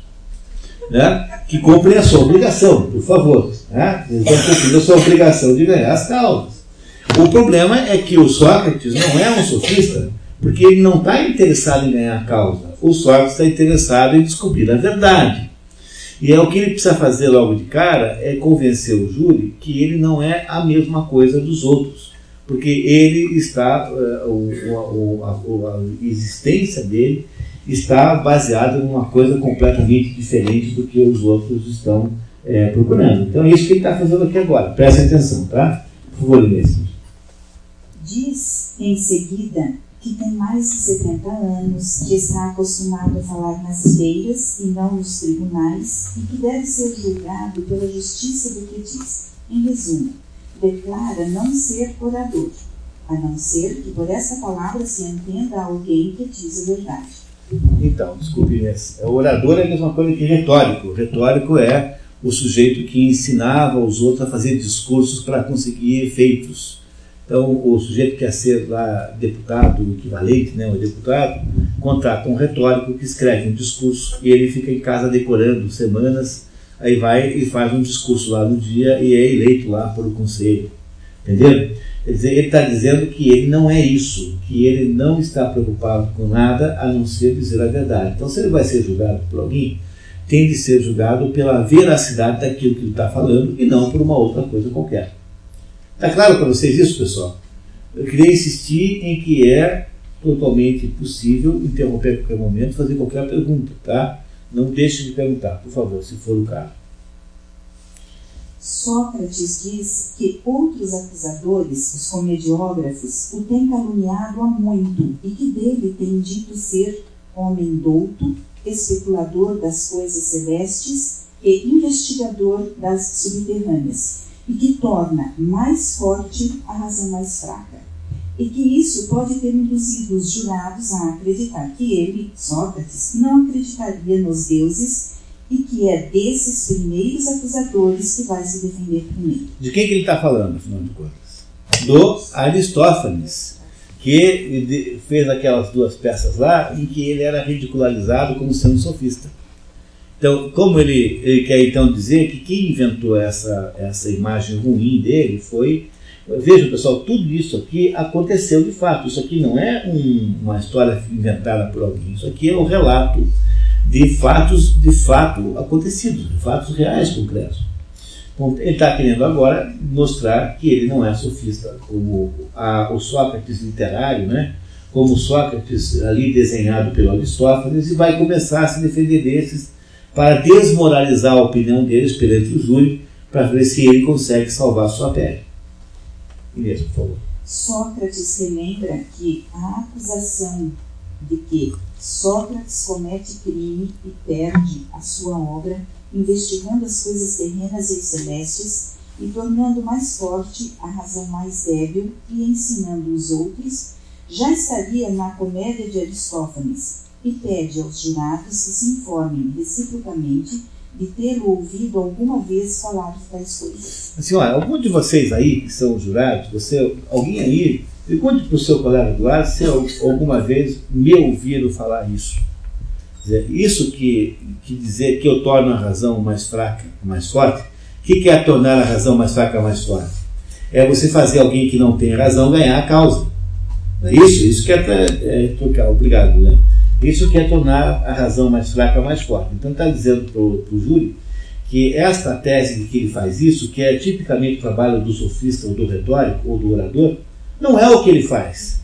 E que isso é visto assim porque ele está sendo, de certo modo, caluniado pela tal da peça é, dos pássaros, né? as nuvens depois dos pássaros, e que nunca apresente-se ali alguém deles que tenha dito que ouviu dizer isso, fazer isso na prática. Ele tá, então está tentando desmerecer a opinião da, da, da, da, popular sobre próprio, que é essa opinião baseada na obra do Aristóteles. Quando a versão ficou mais forte que o fato, né? Está tentando desmentir isso, de, de destruir isso. Muito bem. Sócrates diz aos jurados não poder ser acusado de ganhar dinheiro instruindo. Declara ironicamente achar bela coisa que alguém seja capaz de persuadir os jovens e ser compensado com dinheiro.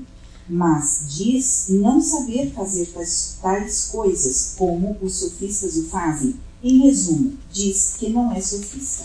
Compreenderam o que ele está querendo fazer? Sócrates não vendia a, a trabalho de filósofo. Quer dizer, ele encontrava os seus conhecidos e seus discípulos na praça e empreendia um exame com eles do que eles diziam e não cobrava nada por isso. Então, Sócrates não tem uma vida econômica muito clara, porque não sabemos nada sobre ele. Nessa época não havia biografias, né?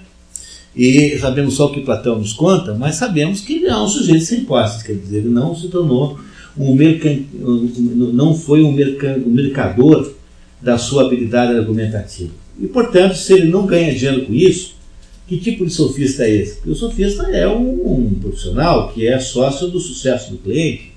Ele, no entanto, nunca fez isso. Então, ele está fazendo tudo o que ele pode para desmentir a ideia de que ele possa ser um sofista como os outros. Está querendo nos mostrar que ele é uma coisa muito diferente, chamada filósofo, que não se compara com, com um sofista.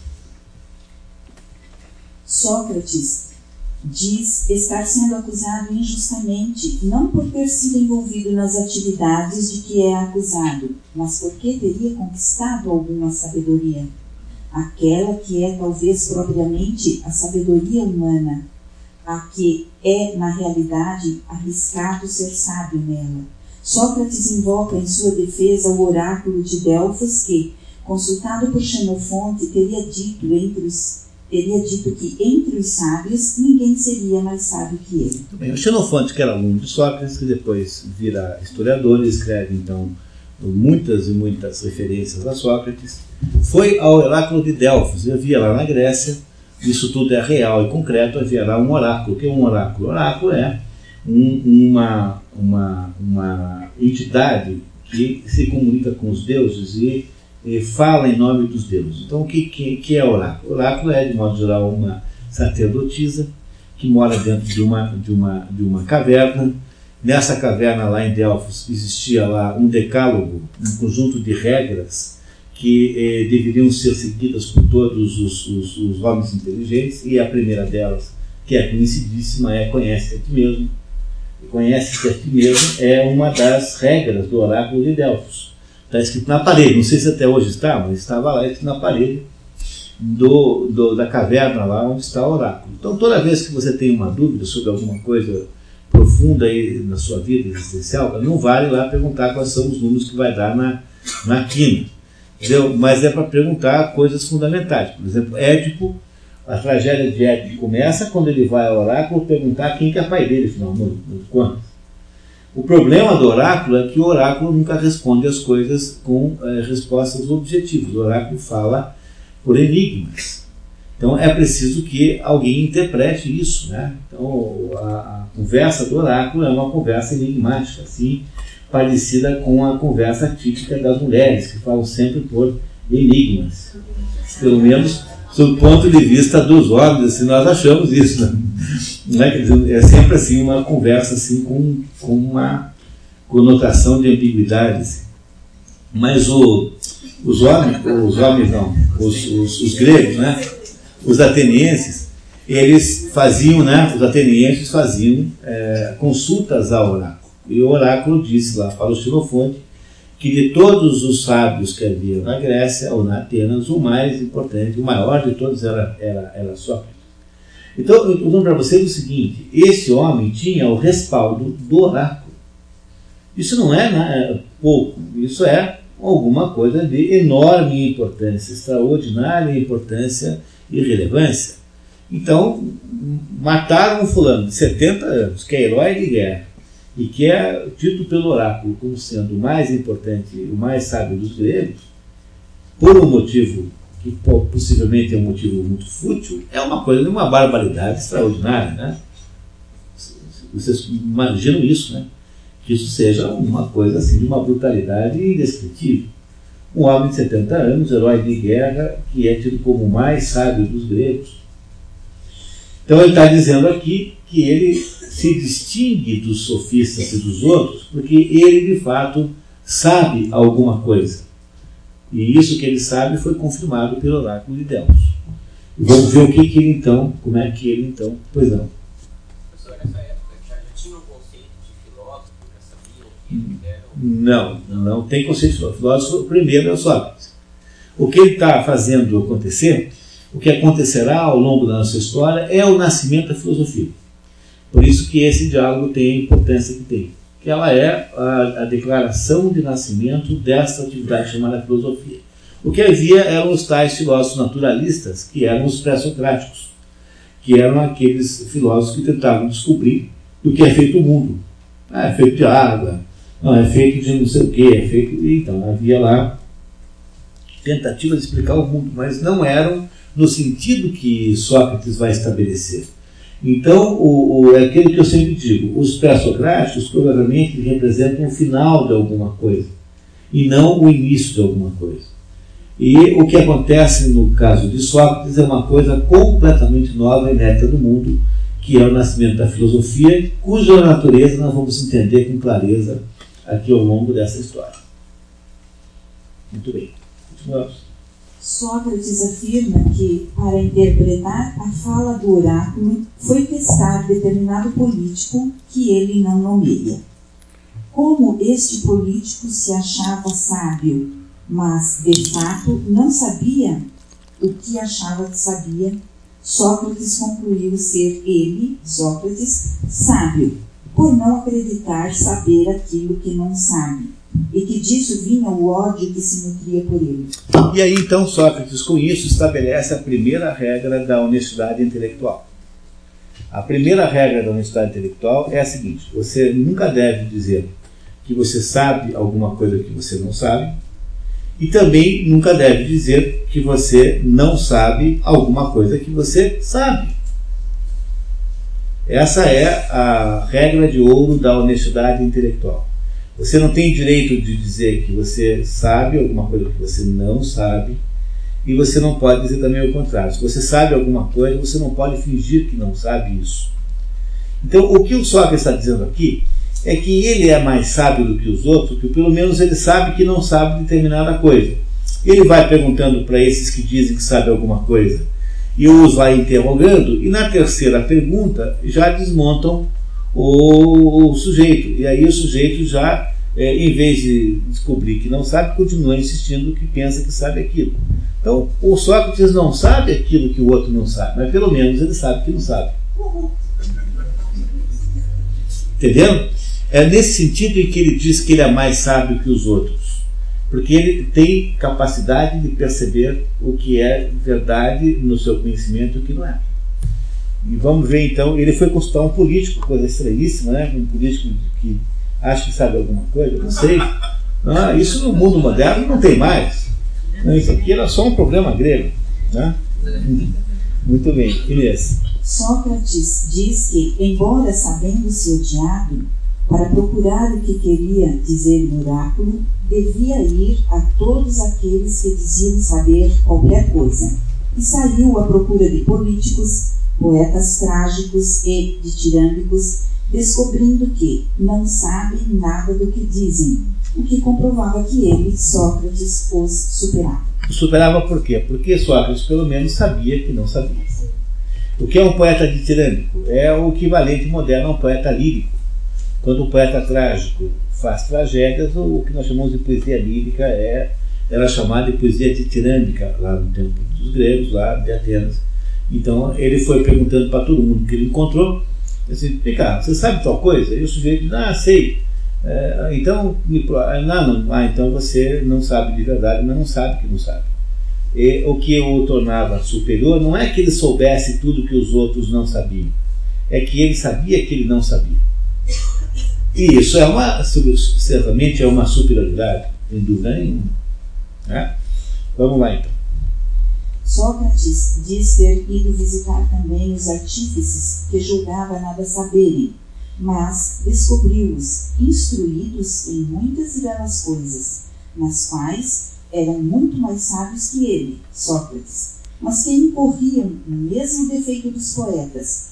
Pelo fato de exercitar bem a própria arte, cada um pretendia ser sapientíssimo também nas outras coisas de maior importância, e esse erro obscurece o seu saber. Sócrates conclui que deveria continuar como era, nem sábio da sua sabedoria, nem ignorante de sua ignorância. Isso é o problema de você pedir opinião ao Caetano Veloso sobre a política.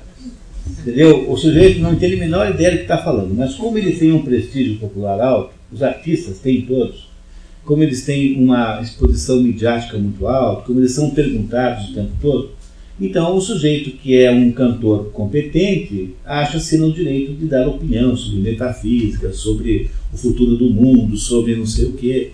Isso no Brasil é uma praga tão grave, mas tão grave, que é, que é uma coisa horrível, porque brasileiro adora dar sua opinião.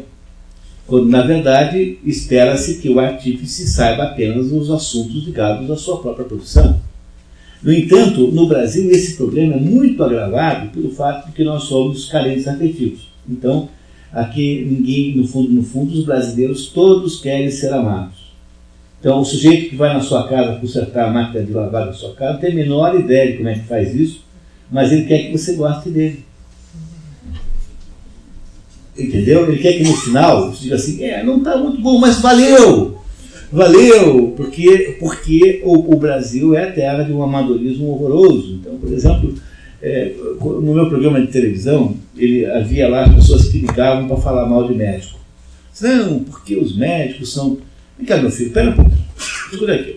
O, o, médico, qual é a, razão pela qual você vai ao médico? Você está doente, né? Então, você vai no médico e vai resolver o teu problema de doença. É muito melhor você ir no médico mal-humorado e ranzinza, que resolve o teu problema, do que você ir no médico bacana, simpático, relações públicas boas, que não sabe nada. As pessoas não conseguem compreender isso porque elas vivem num mundo de carência afetiva. Então, o, o, o problema é que é, você não vai ao médico para ter um romance com o médico. Você vai ao médico para resolver um problema de saúde. Mas esse fato é absolutamente impossível de compreender no Brasil. Porque as pessoas se sentem roubadas se o médico não é carinhoso, se não fez lá um tratamento psicológico. Mas o problema do médico é que ele tem que resolver o problema concreto, objetivo concreto, e real. E, e, é melhor você pegar um médico grosseiro e competente do que pegar um médico simpático que vai acabar com vai te mandar para o cemitério. Não é isso? Quer dizer, houve a solução desse problema, quem inventou a solução foi Santo Agostinho. 400 anos depois de Cristo, 300 alguma coisa, Santo Agostinho morava no Norte da África, e um belo dia os, os cristãos lá foram reclamar com ele que ele havia mandado fazer um par de sapatos, sandálias, né, num sapateiro ateu. E havia tantos sapateiros cristãos sem emprego Por que, ele mandou fazer logo no ateu? Aí o, o Sr. Agostinho diz assim, não, é que a obrigação do sapateiro é fazer bons sapatos. E acabou o assunto.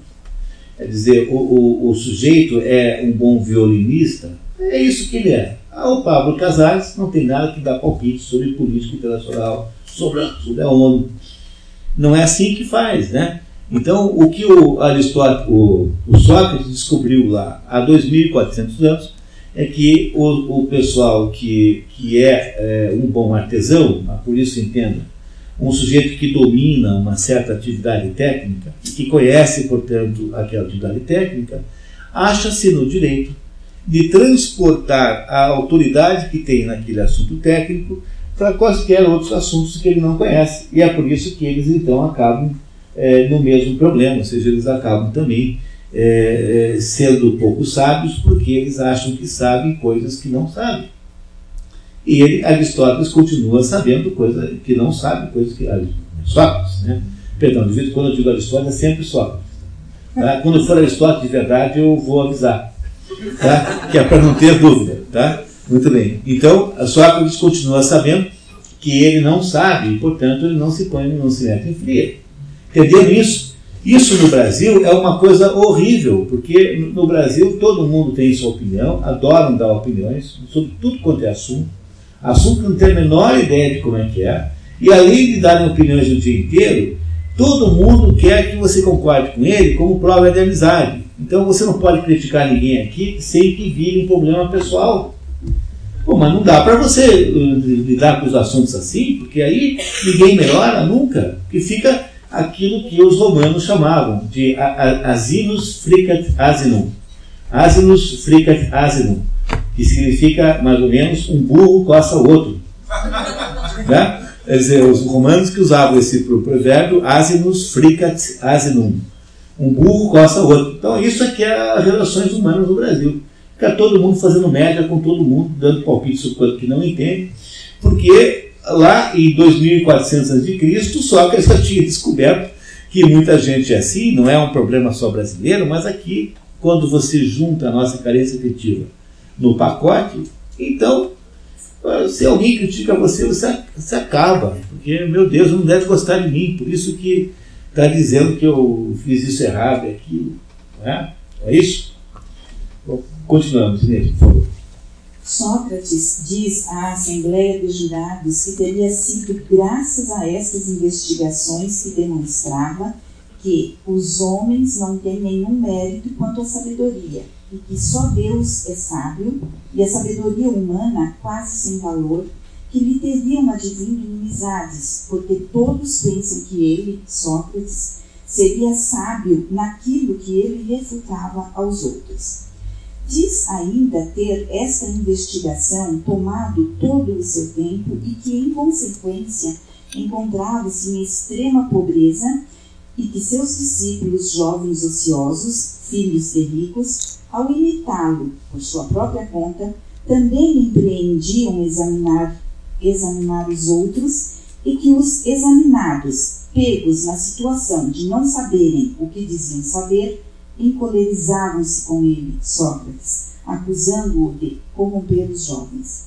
Entre os desmascarados, Sócrates cita Mélito pelos poetas, Ânito pelos artífices e Lico pelos oradores. Não, acabou de desmascarar os seus acusadores, dizendo assim: esse pessoal aí me acusa, porque eu os examino e mostro que eles não sabem nada. Aí então eles sair por aí tentando fazer a mesma coisa com os outros sem, no entanto, terem as competências para isso. E, e, ele então é, diz que ele é, é, muito pobre, de fato era, que não pode ser acusado, portanto, de ter sido desonesto, é, o explorador da credibilidade alheia, se ele nunca conseguiu fazer nenhum estudo com isso, quer dizer, que explorador é esse que não explora. Não é, não é possível, para que haja o explorador tem que haver o, o produto da exploração, que é o ganho financeiro. Mas Sócrates era um pobretão.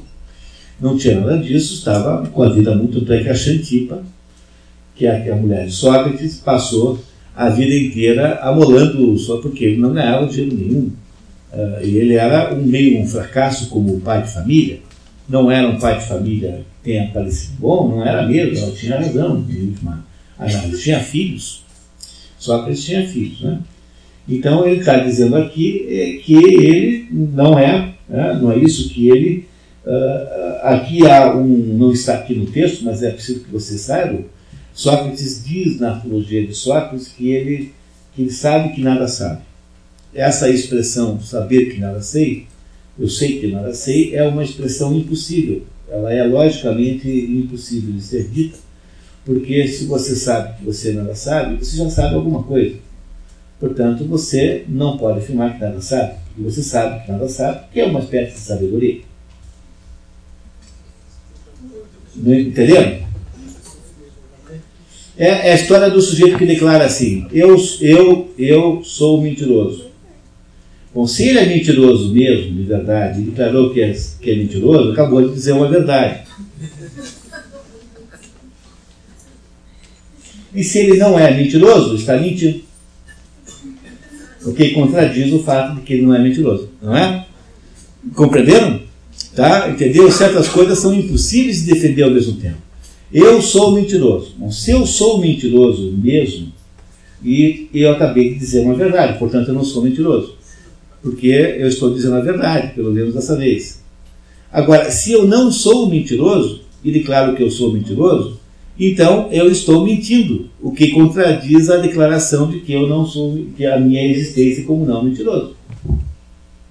Ela, compreenderam como essas coisas são complicadas? Veja, eu mesmo não entendo muito bem como é que explicar isso, mas na, na, na, verdade isso tem uma explicação fácil, é que você não pode produzir declarações autocontraditórias.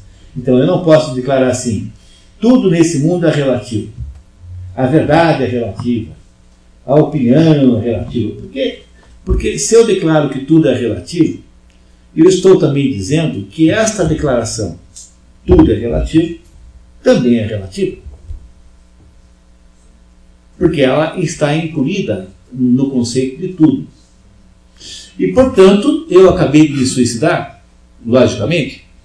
Eu não posso, portanto, declarar que tudo é relativo, porque se há coisas relativas de fato existem, elas só são relativas na medida em que elas contrastam com coisas que não são relativas. Ou seja, para que haja alguma coisa relativa, é preciso que haja alguma coisa que não é relativa, que seja absoluta.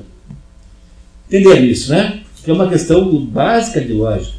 Então, não é que Sócrates tenha se contradito quando ele diz assim: sei que, tu, sei que nada sei. O que ele quer dizer com isso é que ele não sabe nada sob o ponto de vista da sabedoria de Deus então, sob o ponto de vista da lei de Deus, nós não sabemos nada mesmo. Agora, do, sob o ponto de vista da sabedoria humana, há muitas coisas que ele sabe, há muitas coisas que você sabe e é que é garantidamente certo. É, não é isso? Tá? Então, continuamos, por favor.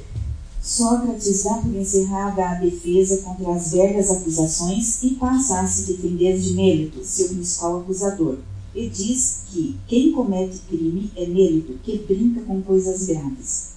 Sócrates pergunta a seu acusador se ele se importava com a melhoria dos jovens e ele é obrigado a responder sim. Ele vai fazer agora com seus acusadores ou aplicar um método dialético que ele fazia com seus alunos. Eu comecei, olha, vem cá, você se importa com, o seu, com, com a qualidade de vida dos jovens, com o sucesso dos jovens? Que o outro não pode dizer não, né? Se sujeito disser que não, ele já se autodestruiu como acusador. Então ele é obrigado a dizer sim. Vamos ver então o que ele diz. Pergunta-lhe então o que tornaria os jovens melhores. Mérito é obrigado a responder. Os juízes e senadores. É, para puxar o saco do, do grupo ali. Né? Sócrates então pergunta-lhe se toda a comunidade os melhoraria e apenas um, ele, Sócrates, os corromperia. Aos jovens, né? Mérito responde: Isso exatamente afirmo de modo conciso. Sócrates retruca perguntando se não seria o contrário, como no caso dos cavalos, que só podem ser manejados por alguém que os entenda e que só seriam estragados pela maioria desqualificada, e afirma ironicamente ser uma grande fortuna para os jovens que, um só corrompesse e os outros lhe fossem todos úteis. Vem cá, em Paranavaí tem 70 mil habitantes. Quantas pessoas aqui entendem de cavalo, sabem lidar com cavalo? A maioria, uma parcela muito pequena. Muito pequena. Então é mais provável que essa parcela pequena seja ela que prejudique os cavalos ou a maioria que não sabe lidar com cavalos. Como ele, Sócrates, é, sem nenhuma dúvida, porque até o oráculo de Delfos diz que ele é o mais sábio, o único qualificado para lidar com os cavalos, portanto, com os jovens, não é? Então ele está dizendo que é exatamente o contrário. Se alguém deve estar estragando os jovens, não é ele, mas são os que não têm a qualificação necessária, e acaba aí com o argumento de mérito. Já faz. É, Leandro, a hora que estiver pronto, você me dá um aviso. Tá? Do café? Por favor. Tá? Dá uma olhadinha. E aí, então, o, mé o mérito, né? O mérito já é, já tem o seu primeiro argumento desqualificado. Continuamos, Inês, por favor. Sócrates continua a interrogar Mérito, perguntando-lhe se é melhor viver entre bons ou entre maus, já que os bons fazem o bem e os maus fazem o mal a seus próximos. Mérito responde que é melhor viver entre os bons e que Sócrates voluntariamente tornaria os jovens piores. Sócrates refuta dizendo que se ele assim o fizesse, receberia o mal daqueles que ele mesmo havia tornado pior e que, portanto, não poderia os estar voluntariamente piorando e que se o estivesse fazendo involuntariamente, merecia aconselhamento e não punição. Então, então, se os que estão sendo piorados, por fato de estão sendo piorados, os jovens, produzem mal, males aos outros, e esses males atingiriam a ele, Sócrates, por que é que ele faria isso voluntariamente? Logo, se ele está fazendo isso de verdade, ele não deve ser culpado de nada errado, mas deve ser culpado de ser burro. Portanto, tem que ser ensinado e não tem que ser condenado à morte porque isso é coisa de quem é burro e não de quem é malicioso. Compreendendo?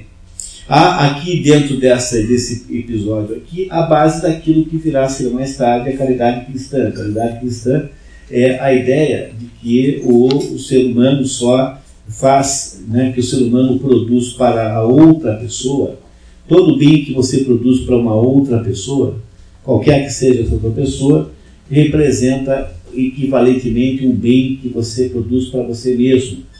E que todo o mal que você produz para uma outra pessoa volta para você sob forma de um mal para você.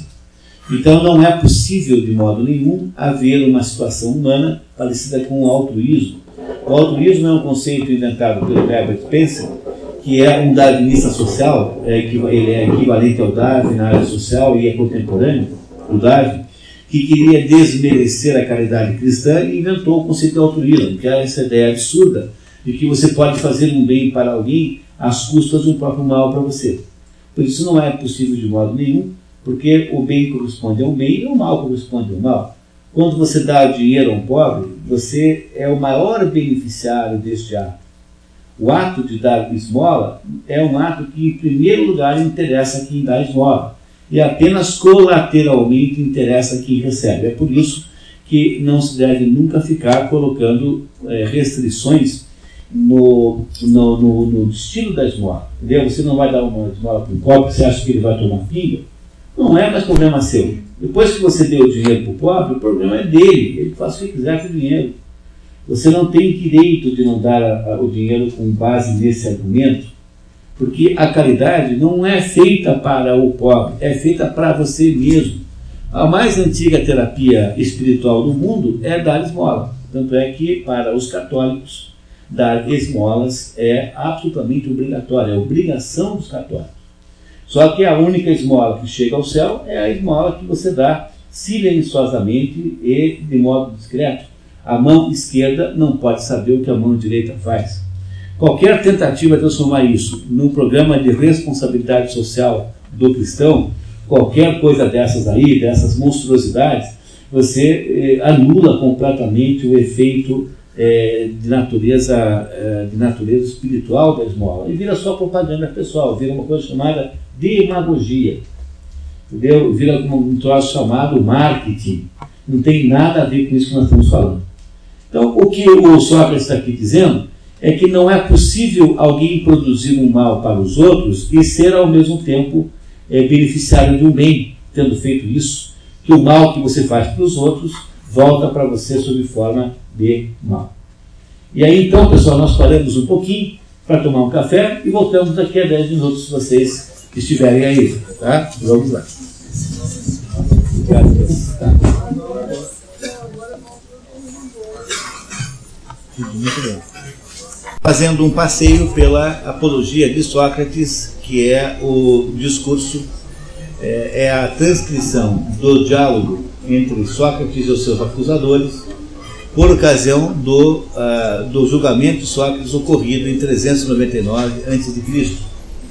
É, é muito mais do que um julgamento, é um momento histórico da, da humanidade e é, incomparável. Quase não há nada tão importante quanto isso aqui. Né? Então, estamos aqui é, tentando entender a, os argumentos que Sócrates opõe aos seus acusadores. Então, estamos, até onde eu sei, no item 18, é isso? Décimo terceiro. É isso mesmo? Isso é termo? Ah, décimo terceiro. Tá, ok, tá certo, é verdade. Tá, vocês têm razão. Muito bem, quem é que. Quem é que. Tá todo mundo certinho aí? Tá? Vamos lá então? Inês, por favor. Sócrates lembra que a acusação de corromper a juventude dar-se-ia por ele, Sócrates, ensinar a juventude a não respeitar os deuses que a cidade respeita, porém outras divindades novas Sócrates diz não entender se está sendo acusado de não acreditar em deuses de modo geral ou na existência de certos deuses em favor de outros. Mérito diz achar que Sócrates não acredita inteiramente nos deuses, alegando ter Sócrates declarado que o Sol seria uma pedra e a Lua terra Sócrates responde dizendo que Mélito o estaria confundindo com Anaxágoras e o acusa de estar se contradizendo, porque ele não pode ser acusado de não acreditar em deuses, como pensa Mélito, e ao mesmo tempo ser acusado de indicar deuses que não que não os reconhecidos pela cidade. É, o Anaxágoras, que era um pré-socrático, disse que o Sol era uma pedra e a Lua era, era, era, era terra. E isso significaria que, eh, que foi isso que disse o Anaxágoras. Mas o acusador de Sócrates disse que foi ele que disse isso, que comprovaria que ele, Sócrates, não acredita nos deuses. Porque o, o Sol não pode ser uma pedra, o Sol é um Deus. Ele diz, irmão, mas como é que eu posso ser acusado disso, de não acreditar em deuses? Se eu também estou sendo acusado de indicar os deuses errados para a juventude? Ué, se eu estou indicando os deuses errados para a juventude, é porque eu, eu acredito em deuses. Não é isso? E se eu não acredito em deuses, como é que eu posso ser acusado de estar indicando deuses errados se eu não acredito neles? Portanto, você não pode acusar só das duas coisas ao mesmo tempo, você pode acusar de uma coisa ou de outra, mas não as duas ao mesmo tempo. Ele está destruindo aqui, uma por uma, aos argumentos dos seus acusadores. Não é isso? Está tentando aqui é, inviabilizar é, logicamente o que, o que, é, do que ele está sendo acusado. Tá? Vamos lá seguida. Sócrates continua sua argumentação perguntando ao júri se faria sentido acreditar que haja coisas humanas sem haver necessariamente homens, e se pode haver coisas relacionadas a cavalos sem existir cavalos? Demonstrando que não, Sócrates pergunta a Mélito como poderia ele ser acusado de ensinar coisas demoníacas e negar ao mesmo tempo a existência de demônios. Como seria possível ele, Sócrates, não acreditar em deuses, se demônios são filhos bastardos dos deuses? Então, ah, não é isso? Quer dizer, se Sócrates fosse um advogado, seria um advogado brilhantíssimo. Né? Ele aqui é advogado em causa própria, como eram todos naquela época. Mas ele, no fundo, não está apenas argumentando juridicamente, tentando então se inocentar, mas ele não abre mão de que a, a, sua argumentação esteja pautada pela verdade, porque ele está querendo dizer que ele não é sofista nem retórico, ele é alguém que está procurando uma coisa completamente nova, que é a verdade. Quer dizer, a verdade não é o objeto do retórico, o objeto do retórico é o convencimento. Tanto faz se é verdade ou não. Importa que você ganhe. O político não usa todo tipo de desonestidade para ganhar o cargo. Então, não interessa a verdade, interessa aquilo que você conta sobre ela. O Sócrates está o tempo todo dizendo aqui que a ele interessa, antes de mais nada, a verdade e apenas a verdade. Então, vamos ver como é que isso vai dar. Sócrates diz que se alguma coisa o vai, per vai perder, é o ódio que há contra ele, pela mesma razão pela, pela mesma razão pela qual se perderam muitos outros homens virtuosos. Em seguida diz não se envergonhar de ter empreendido ocupações tais que tenham posto sua vida em risco. Só se deve considerar uma coisa. Quando fizer o que quer que seja, deve considerar se faz coisa justa ou injusta, se está agindo como homem virtuoso ou desonesto, e que não se deve temer a morte ou coisa alguma, a não ser as torpezas. É uma declaração de é, princípios da filosofia. É, Sócrates está inventando a filosofia nesse discurso. É isso que vocês precisam é, prestar atenção porque não há nenhum outro texto que possa explicar tão bem o sentido dessa atividade humana filosófica do que esse aqui. Tá? Vamos ver como é que ele continua. Sócrates argumenta que desobedecer a decisão de seus de Deus, abandonando a missão de viver filosofando e examinando a mim mesmo e aos outros, seria igual a abandonar o posto que o Estado o havia designado no seu serviço militar. Neste caso, com razão, alguém poderia conduzir-me ao tribunal e acusar-me de não acreditar na existência dos deuses, desobedecendo ao oráculo e temendo a morte e reputando-me sábio sem o ser.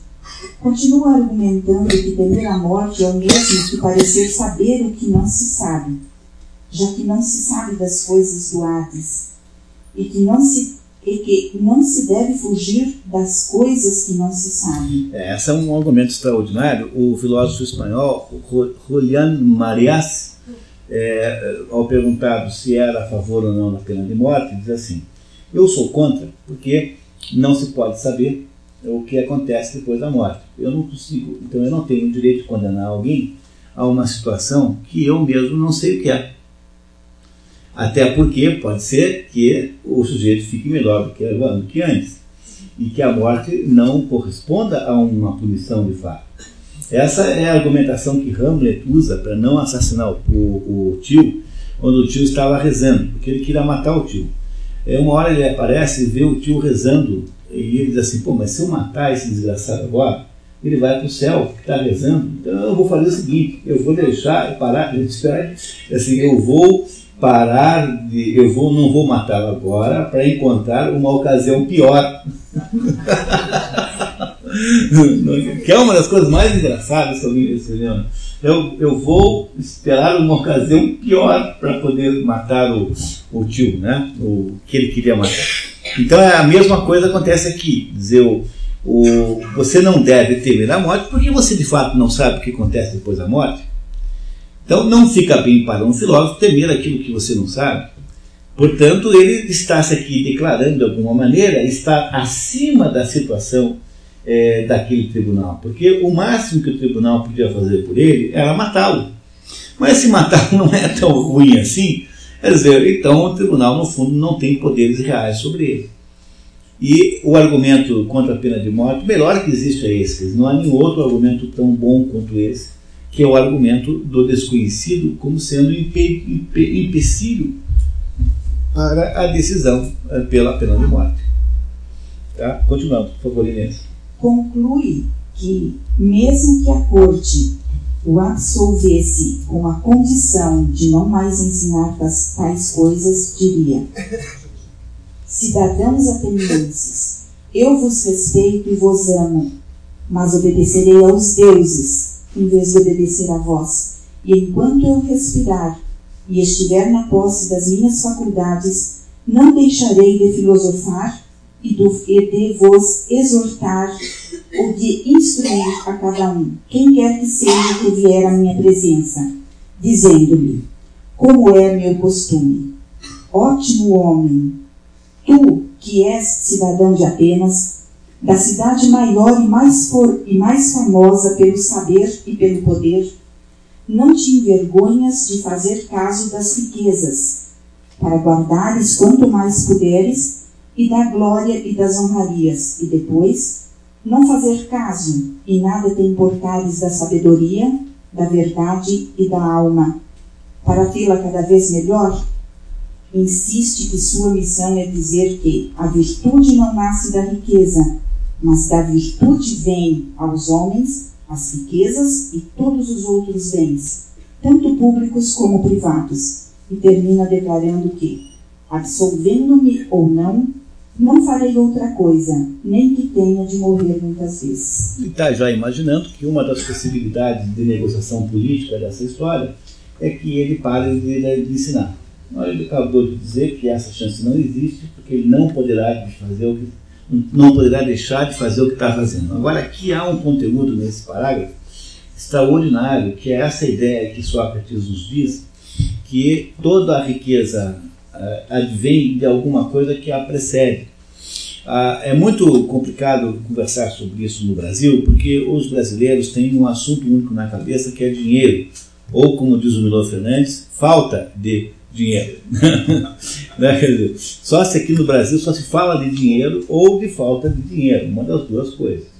Façam um dia uma. Prestem atenção, as pessoas passam 90% do dia falando de dinheiro. Então, como aqui no Brasil acredita-se que dinheiro seja o único problema na vida real, então nenhum brasileiro entende que isso que a gente chama de prosperidade material é alguma coisa que vem, né, que é gerada por alguma coisa que a precede e que ela é uma espécie de efeito colateral de outras coisas. E que, portanto, se a gente não, não terá uma economia muito melhor enquanto a política não melhorar, e a política não vai melhorar enquanto a cultura não melhorar. Dizer, esse é o problema central do Brasil. Ou nós fazemos a restauração da cultura brasileira, e a restauração só é possível no contexto de uma metodologia como essa aqui, em pequenos grupos de pessoas que se dedicam, então, que são capazes de dar quatro horas do seu tempo para entender isso tudo, ou então nós não temos nenhuma solução. E quem está falando aqui agora é o José Munir, economista, deixando claro que o que acontece de bom ou ruim na economia nunca tem origem na própria economia, mas tem origem em coisas que estão acima delas. O primeiro a saber isso era o próprio Adam Smith, que dizia que o capitalismo trabalha com regras morais que não são produzidas por ele próprio, são produzidas por um estágio acima dele.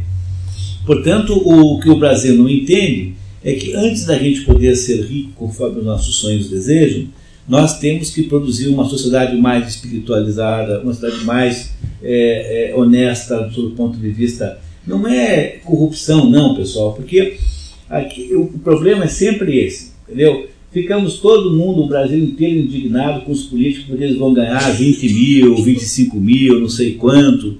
Enquanto a gente fica a debater o salário deles, exercitando uma espécie de inveja, eles fazem todas as escretinices e imbecilidades do mundo.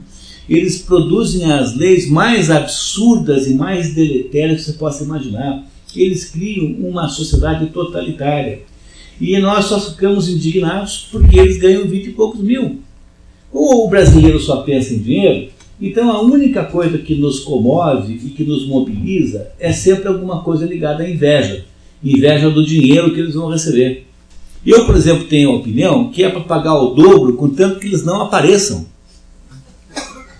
Entendeu? Paga o dobro de uma vez com a condição de que eles só vão aprovar o orçamento no final do ano. Não precisa aparecer nunca mais, porque, porque o, o, o mal maior é a, a, a liberdade que nós damos a essa gente de produzir todo tipo de barbaridade. As leis mais estapafúrdias do mundo, mais absurdas que você possa imaginar, e nós só temos raiva deles porque eles ganham 20 mil, 25 mil. Vocês estão entendendo isso? Que isso é um fenômeno brasileiro, que é, que é um fenômeno terrível, porque nós só nos mobilizamos para brigar com eles por causa do dinheiro quando na verdade o mal dessa gente não é o dinheiro que eles recebem. O mal dessa gente, eu não estou dizendo que tem que pagar o que pago, mas eu, eu jamais gastaria um minuto para debater isso. O mal dessa gente é o que eles produzem como legislação no Brasil, que é uma barbaridade. Então, o que eu queria dizer a vocês que isso está já implícito nisso que aqui que só está nos dizendo, né, que no fundo não é possível haver uma sociedade bem sucedida apenas porque o, a economia deu certo. A economia não dá certo se alguma coisa em cima não der certo antes. O sucesso econômico é uma espécie de efeito colateral de alguma coisa que acontece antes. Quem esteve aqui no Vitor Frankl na, no mês passado lembra que o Vitor Frankl diz que ninguém deve procurar ser feliz porque a felicidade é sempre efeito colateral de uma outra coisa que vem antes e que o desejo de ser feliz diretamente é um desejo mal direcionado, porque você só conseguirá uh, materializar isso é, num telefone celular moderno, e quando você compra já está velho, porque já tem um outro mais bonito, entendeu? E assim por diante. Ou seja, o ser humano não pode imaginar uma vida que não seja uma vida que parta de alguns princípios que não são materiais. É isso que Sócrates está dizendo que não pode ser assim, como eles estão pensando lá, e que ele recusa-se a ter uma vida que não seja uma vida denunciadora disso. E que, se a condição ele parar de dar aula, ele não aceita. Ele aceita a morte. É isso que ele está dizendo. Ah, muito bem, Inês, por favor. Sócrates diz que se for condenado à morte, menos mal sofrerá que seus condenadores, e que mérito ou ânito não lhe podem fazer mal de forma alguma porque não é possível que um homem melhor receba dano de um pior, e que, pior que os males que lhe, a Sócrates, possam advir, é a tentativa de matar injustamente um homem, que é o mal no qual seus causadores incorrem. Tá? Causadores incorrem. Argumenta também que estava adaptado pelo Deus à cidade para escorear a cidade e que não seria substituído com facilidade, sobretudo por fazê-lo sem nenhuma compensação do que sua pobreza testemunhava. Não vai ter outro que possa de graça fazer isso que ele faz. Portanto, quem vai ter sofrido mal é a cidade que perderá uma, uma espécie de consciência crítica, que é Sócrates, e que mal a ele não pode ser feito porque ele é melhor do que os outros, portanto, se algum mal alguém sofrerá, é o próprio acusador, porque ele, ao matar um velho injustamente, né, vai depois pagar o preço de, de sofrer esse mal em si próprio. Tanto é que nós estamos aqui, 2.400 anos depois, falando mal desses três patetas aqui, Mérito, Ânito e Lico. Né? Não é isso? Nós estamos aqui falando mal dos três, aqui 2.400 anos depois. Não é verdade? Viu como a, viu como a, a praga pega? Sócrates declara desde criança ouvir às vezes uma voz que o impede de agir e que por isso foi impedido de se ocupar dos negócios do Estado e que, se assim o fizesse, há muito estaria morto e não teria sido útil em nada, e o que combate verdadeiramente pelo que é justo, se quer ser salvo por algum tempo, deve viver a vida privada, nunca se meter nos negócios públicos, dando o exemplo dos acontecimentos por ele vividos quando senador, em que a oposição à injustiça, mesmo no período democrático, quase o havia matado. Quando ele se opõe contra aquele julgamento em bloco dos, dos generais, e, e se opõe à, à, à, captura do Leão de Saramines. Então ele está dizendo que quando né, agiu na causa pública, ou seja, no governo, ele é, quase morreu e que o jeito de se ter uma vida realmente bem resolvida é você ser responsável por você mesmo. Os, os gregos tinham um conceito que é mais um conceito aristotélico e agora é aristotélico mesmo, tá? de que, de que o, o, o objetivo máximo da vida de um ser humano é ser um espaldaios. Espaldaios é o nome grego que, traduzido em português, significa mais ou menos homem maduro. O que, que é um, um? É o homem que é capaz, é, quando eu digo homem aqui, estou falando genericamente, né, como espécie, é o ser humano capaz de ter uma vida contemplativa, bios teoréticos. Bios teoréticos é vida contemplativa, é o sujeito que é capaz de ter uma autorreflexão tão profunda que ele, ele é capaz de gastar a sua vida para procurar a verdade. Então, o, o objetivo máximo da carreira de um ser humano não é ficar rico, não é ter as glórias do mundo, né? essas glórias que se, que se desfazem, como, como, como que, se, que se esfarelam, né? mas é ter a capacidade de perceber a verdade que é a nossa verdadeira, a nossa verdadeira vocação. Isso chama-se em grego espoldaios. Mas esse conceito já é um pouco posterior, está na Ética Nicômano de Aristóteles, ali a descrição do espoldaios, que aliás é um outro livro extraordinário, é, muito, quase imprescindível a, a, a leitura. Sócrates declara nunca ter sido Desculpa, tem mais uma coisa que eu esqueci, perdão. Essa voz que fala Sócrates chama-se Daimon. E em vários uh, diálogos aparece essa voz, Daimon, que os gregos chamavam de espírito da família, espírito da familiar, é o que nós poderíamos chamar de consciência, de, de, de consciência moral. É aquilo, é aquele anjinho que fala para você: não roube o sanduíche, não coma o sanduíche do seu irmão Sabe aquele anjinho que fala que não é para fazer?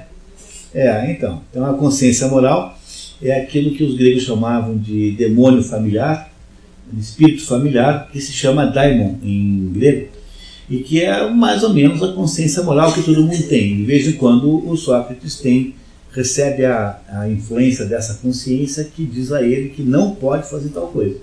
E ele ouve, ele ouve religiosamente tudo que a consciência moral lhe diz. É essa a explicação desse demônio que Sócrates recebe. Demônio não é no sentido, no sentido diabólico, mas demônio é no sentido espiritual apenas. Né? Sócrates declara nunca ter sido mestre de ninguém. Explica. Se, pois, alguém se mostrou desejoso de minha presença quando eu falava, e acudiam à minha procura jovens ou velhos, nunca me recusei a ninguém Nunca, ao menos, falei de dinheiro, mas igualmente me presto a interrogar os ricos e os pobres, quando alguém, respondendo, quer ouvir o que digo. E se alguém daqueles se torna melhor ou não se torna, não posso ser responsável, pois que não o prometi e nem dei, nesse sentido, nenhum ensinamento. É, por, que, que ele está falando isso? Porque ele quer dissuadir o Júlio da ideia de que ele possa estar por trás daquelas barbaridades políticas que foram cometidas pelo Alcibíades, pelo Critias, que é parente do, do, do, Platão, mas foi aluno dele. Então, o que ele quer dizer é que ele não é responsável indireto pelo desastre que foram aqueles tempos lá de tiranias tal, e perseguições que aconteceram em, em Atenas, porque ele já sabe, a essa altura, que ele não está sendo julgado por causa daquelas duas acusações. Por que é que Sócrates está sendo julgado? Por razões políticas, porque é preciso que alguém seja morto, já que os 30 tiranos foram anistiados, é preciso que alguém pague o preço. E por que não Sócrates? A razão pela qual Sócrates é escolhido, nós vamos entender daqui a 15 minutos, tá? quando a gente conseguir terminar de ver isso aqui e começar a debater o texto. Há uma explicação porque é logo Sócrates que é escolhido. Nós vamos ver. Sócrates reafirma ser sua missão interrogar os que acreditam serem sábios e atribui esta missão a uma ordem de Deus. Em seguida, indica Merlúdio vários parentes de alunos que ali poderiam estar para vingar-se, se ele, Sócrates, algum mal houvesse feito aos seus. No entanto, ao não acusá-lo, estariam motivados pela convicção de que Mérito mentia. Sócrates encerra sua defesa dizendo não ter trazido filhos, parentes e amigos para convencer o júri, porque é preciso que ele, Sócrates, seja corajoso ao menos de fronte à morte completa. O fato é que me foi criada a fama de ser esse Sócrates em que há alguma coisa pela qual se torne superior à maioria dos homens, o que o diferenciaria dos homens que, a seu ver, cobrem a cidade de vergonha e que poderiam suscitar entre os estrangeiros a convicção de que aqueles que os próprios atenienses escolheram, de preferência, para serem os seus magistrados e para as demais dignidades, não se diferenciam das mulheres. O que é uma acusação assim grave, né? Ele está chamando o. Está dizendo, está chamando, está dando uma bronca no próprio júri, assim, olha, vocês se comportem como atenienses, como homens com coragem, que dão a própria vida, e não, e por favor, né? Então é uma aposta. Bom, nessa altura é muito provável que o Sócrates achasse que estava perdido, né? Né? Nessa altura, ele acha que não tinha mais esperança nenhuma em que fosse ser é, absolvido. Então já passou ao contra-ataque, na verdade. Né? Mas vamos ver o que acontece quando ele é condenado. Então. Sócrates encerra sua defesa dizendo confiar na decisão, seja qual for, já que, acreditando nos deuses, não fará coisas que não considera, nem belas, nem justas, nem santas e que sua habilidade de argumentação não pode sobrepor-se à justiça dos deuses. E aí então é encerrado a primeira parte do julgamento e ele é condenado à morte por 80, pelos 60 votos necessários. E aí então agora começa a segunda parte do julgamento em que o acusado, o réu condenado já, é, já transitado em julgado, para usar a expressão moderna, né? não há recurso possível, o, a sentença transitada em julgado é, ele então pode negociar a pena. Uma pena para Sócrates, afinal de contas, um homem de 70 anos, herói de guerra, uma, um intelectual reconhecido, mas é a pena natural que uma coisa dessa seria o exílio. E como foi feito com Nédipo, por exemplo, e com muitos outros é, gregos, ah, no entanto, ele não aceita essa possibilidade. E aí, então há uma argumentação agora na volta muito divertida que a Inês vai nos contar. Pois não. Uma curiosidade. É, ele faz todo o tempo a defesa dele pautando em, nos que direito de hoje na reconvenção. Ou seja, eu, eu, não fiz isso, mas você fez aquilo. Menos pintar, né, dizer, a onça de gatinho. Né? Então eu diria assim, ele, ele tinha previsibilidade que o júri poderia chegar né, na, na conduta de condenar já?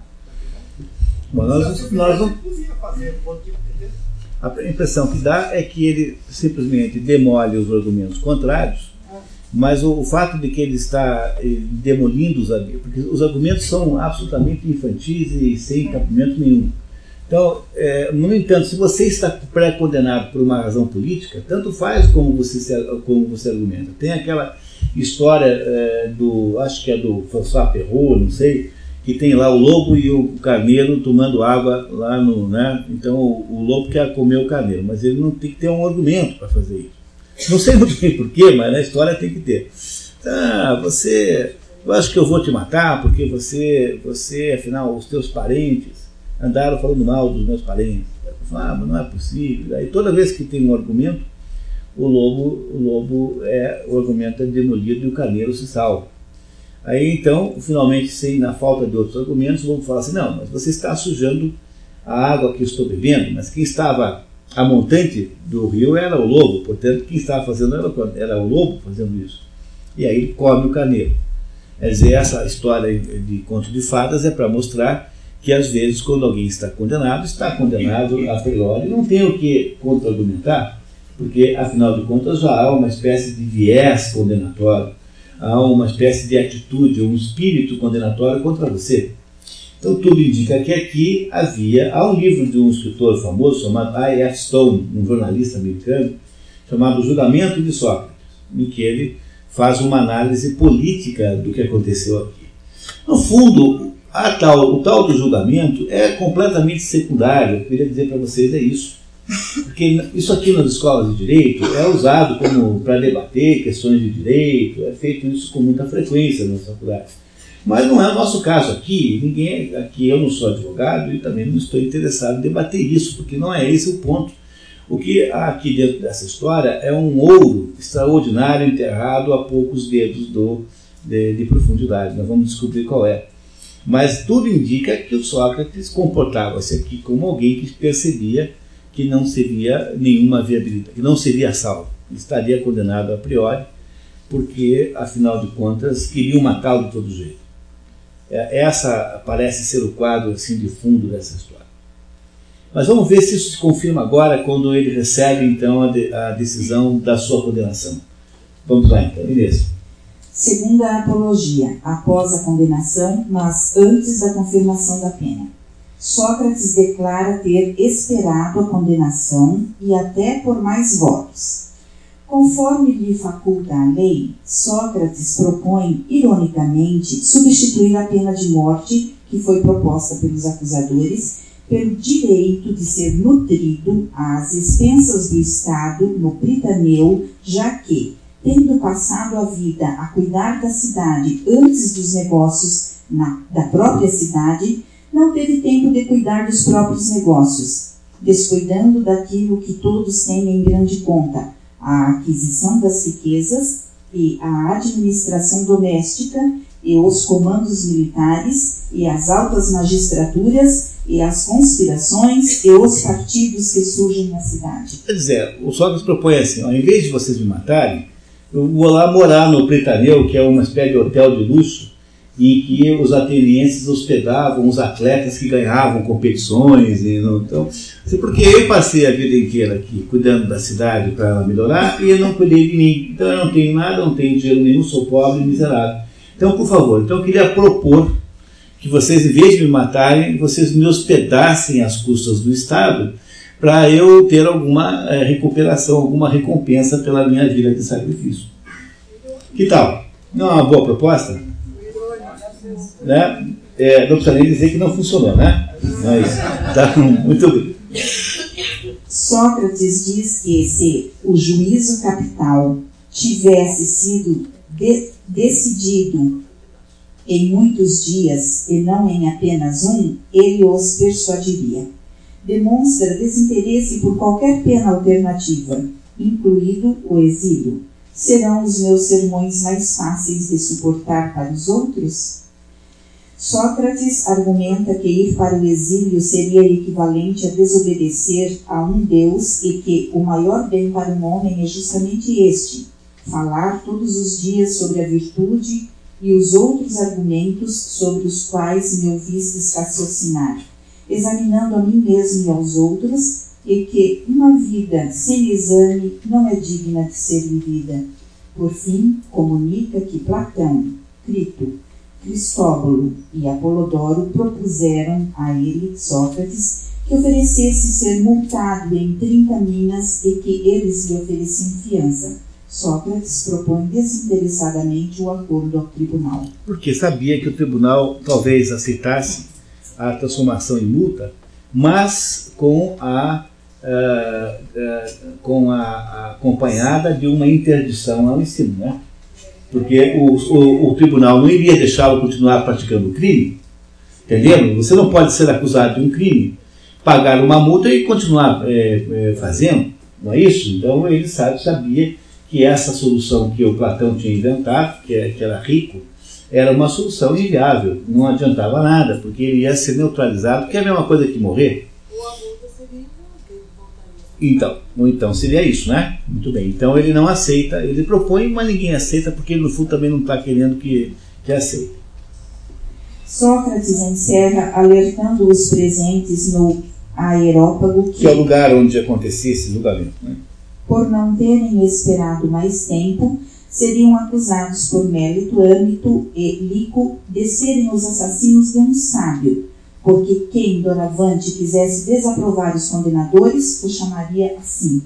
Diz ainda ter caído não por falta de raciocínio, mas de audácia e impu impudência, impudência. É, e por não querer dizer-vos coisas tais que vos teriam sido gratíssimas de ouvir choramingando, lamentando-me e fazendo e dizendo muitas outras coisas indignas, as quais, certo, estáis habituados a ouvir de outros. Diz não desejar fugir da morte, mas da maldade que corre mais veloz que a morte. E agora eu, preguiçoso como sou e velho, fui apanhado pela mais lenta, enquanto os meus acusadores, válidos e leves, foram apanhados pela mais veloz, a maldade. O júri se reúne e confirma a pena de morte pela, pela é, é, ingestão de, de cicuta. E aí então vamos ao epílogo no terceiro discurso de Sócrates agora. Terceira apologia, após a confirmação da pena de morte. Sócrates vaticina para os que os condem, para os que o condenaram uma vingança muito mais severa. Em maior número serão os vossos censores, que eu até agora contive e vós não reparastes. E tanto mais vos atacarão quanto mais jovens forem, e disso tereis maiores aborrecimentos. Por fim, Sócrates convida aos que o absolveram a conversar, porque nada nos impede de conversarmos todos juntos enquanto se pode. Diz-lhes que o sinal de Deus não se havia oposto a nada na sua vinda ao tribunal, talvez porque este meu caso arrisca ser um bem, e estamos longe de julgar retamente quando pensam que a morte é um mal. Quer dizer, o Daimon não se opôs, não houve nenhum sinal de Deus para que ele não viesse. Como se vir ao, ir ao tribunal e ser condenado fosse alguma coisa que fizesse parte do destino da sua existência. Justifica dizendo que se o morto não tivesse nenhuma espécie de existência, a morte seria um maravilhoso presente, como se o tempo se resumisse numa única noite mas se a morte é uma passagem deste para outro lugar e, se é verdade o que se diz que lá encontram todos os mortos, qual o bem que poderia existir, ó juízes, maior do que este? Porque, se chegarmos ao Hades, libertando-nos destes que se vangloriam de serem juízes, havemos de encontrar os verdadeiros juízes, os quais nos diriam o que fazem justiça nos diriam que fazem justiça a colar. Muito bem. Com isso ele esculhamba completamente o. É, é muito melhor eu deixar vocês aqui e ir lá falar com quem é o verdadeiro juiz. Então eu vou ganhar com essa história. Então acho que estou levando uma vantagem em relação a vocês que vão ficar aqui sendo atacados pela juventude, é, que eu até agora contive, que vocês não perceberam. Mas também vós, Ó juízes, deveis ter boa esperança em relação à morte e considerar esta única verdade, que não é possível haver algum mal para um homem de bem, nem durante sua vida, nem depois de morto, que os deuses não se desinteressam do que a ele concerne e que por isso mesmo o que hoje aconteceu no que a mim concerne não é devido ao acaso, mas é a prova de que para mim era melhor morrer agora e ser libertado das coisas deste mundo. Eis também a razão por que a divina voz não me dissuadiu, e porque, de minha parte, não estou zangado com aqueles cujos votos me condenaram, nem contra meus acusadores. Não foi com esse pensamento, entretanto, que eles votaram contra mim, que me acusaram, pois acreditavam causar-me um mal por isso é justo que sejam censurados. Mas tudo o que lhes peço é o seguinte: quando os meus filhinhos ficarem adultos, puni-os, ó cidadãos, atormentai-os do mesmo modo que eu vos atormentei, quando vos parecer que eles cuidam mais das riquezas ou de outras coisas que da virtude. E se acreditarem ser qualquer coisa não sendo nada, reprovai-os, como eu a vós não vos preocupeis com aquilo que não lhes é devido. E se fizerdes isso, terei de vós o que é justo, eu e os meus filhos. Mas já é hora de irmos, eu para a morte e vós para viverdes. Mas quem vai para a melhor sorte, isso é segredo, exceto para Deus. E essa última expressão ficou famosa. Vamos embora, eu para a morte e vós para a vida. Essa história é uma história maravilhosa, emocionante, extraordinária, vocês não devem perder a chance de ler, mas ela tem uma, digamos, há uma, uma preocupação com essa conversa, com essa história inicial, que é a preocupação de compreender, digamos, a dimensão jurídica do que aconteceu. É o, que que é a situação fez no isso, é que encontrou no julgamento já previamente condenado. E ele, então, é, apenas defendeu, abrilhantou a sua própria morte com argumentos, né? É, mas ele sabia que ia ser condenado todo dia. Bom, isso eu acho que nós podemos mais ou menos estabelecer como consenso, porque seria muito difícil algum, alguém de vocês tentar defender a tese de que era de fato de fato considerações. É muito difícil defender essa tese. Então não vamos perder tempo nisso, porque o que eu queria, na verdade, é caminhar com vocês mais 500 léguas para frente, né? léguas no tempo de história de, de, de, de, de histórias de criança e, e tentar então com essa, com essa caminhada compreender o que realmente interessa na história da teologia cristã. Obrigado, Inês. Olha, você é um anjo, tá? Muito obrigado, tá? Então, tá certo. Obrigado, Então, vamos, vamos ver se a gente consegue entender uma coisa fundamental aqui. Qual é o problema central? Qual é o problema central que existe aí na, na, na, na, situação de Sócrates. É, por que é que Sócrates vive a situação que viveu ali, contada por essa história? Ele, qual é a situação dele? Ele é um sujeito que tem convicções pessoais sobre o mundo, mas essas convicções pessoais elas não coincidem com o que a cidade, a sociedade, portanto, espera dele. Há uma contradição entre dois aspectos simultâneos da vida de Sócrates. E por que, que há essa contradição em Sócrates ou em qualquer outra pessoa como nós aqui? Porque Sócrates representa, pertence simultaneamente a dois tipos de entidade. Ele tem duas existências simultâneas. A primeira existência de Sócrates é no, no status, né, na condição de ser humano. Sócrates é um ser humano. Ele pertence, portanto, à humanidade qualquer pessoa aqui presente nesse momento. Há, no entanto, uma outra condição a que Sócrates está ligado, que é a condição de cidadão de Atenas. Vocês compreendem que há uma duplicidade de condições? Ele é, ao mesmo tempo, membro da humanidade e, ao mesmo tempo, ele é ateniense. Portanto, ele pertence simultaneamente à humanidade e à sociedade humana. Se a humanidade e a sociedade humana pudessem pensar do mesmo modo e fossem uma espelho da outra, então não haveria nenhum problema nessa duplicidade existencial, porque uma coisa estaria, haveria uma correspondência na outra e vice-versa. Mas qual é o problema? Por que, que ele se mete nessa confusão? Porque nem sempre isso é possível, nem sempre aquilo que corresponde aos valores humanos individuais corresponde aos valores do cidadão. Às vezes essas coisas estão em nítida oposição uma coisa à outra. Há coisas que o obrigam como é, ser humano e que podem estar contrárias àquilo a que os cidadãos são obrigados. Há uma contradição entre essas duas coisas. O mais interessante dessa contradição é que ela é uma contradição é, que pende de alguma maneira para o ser humano. Porque veja, qualquer pessoa que existe, de algum modo, representa toda a humanidade.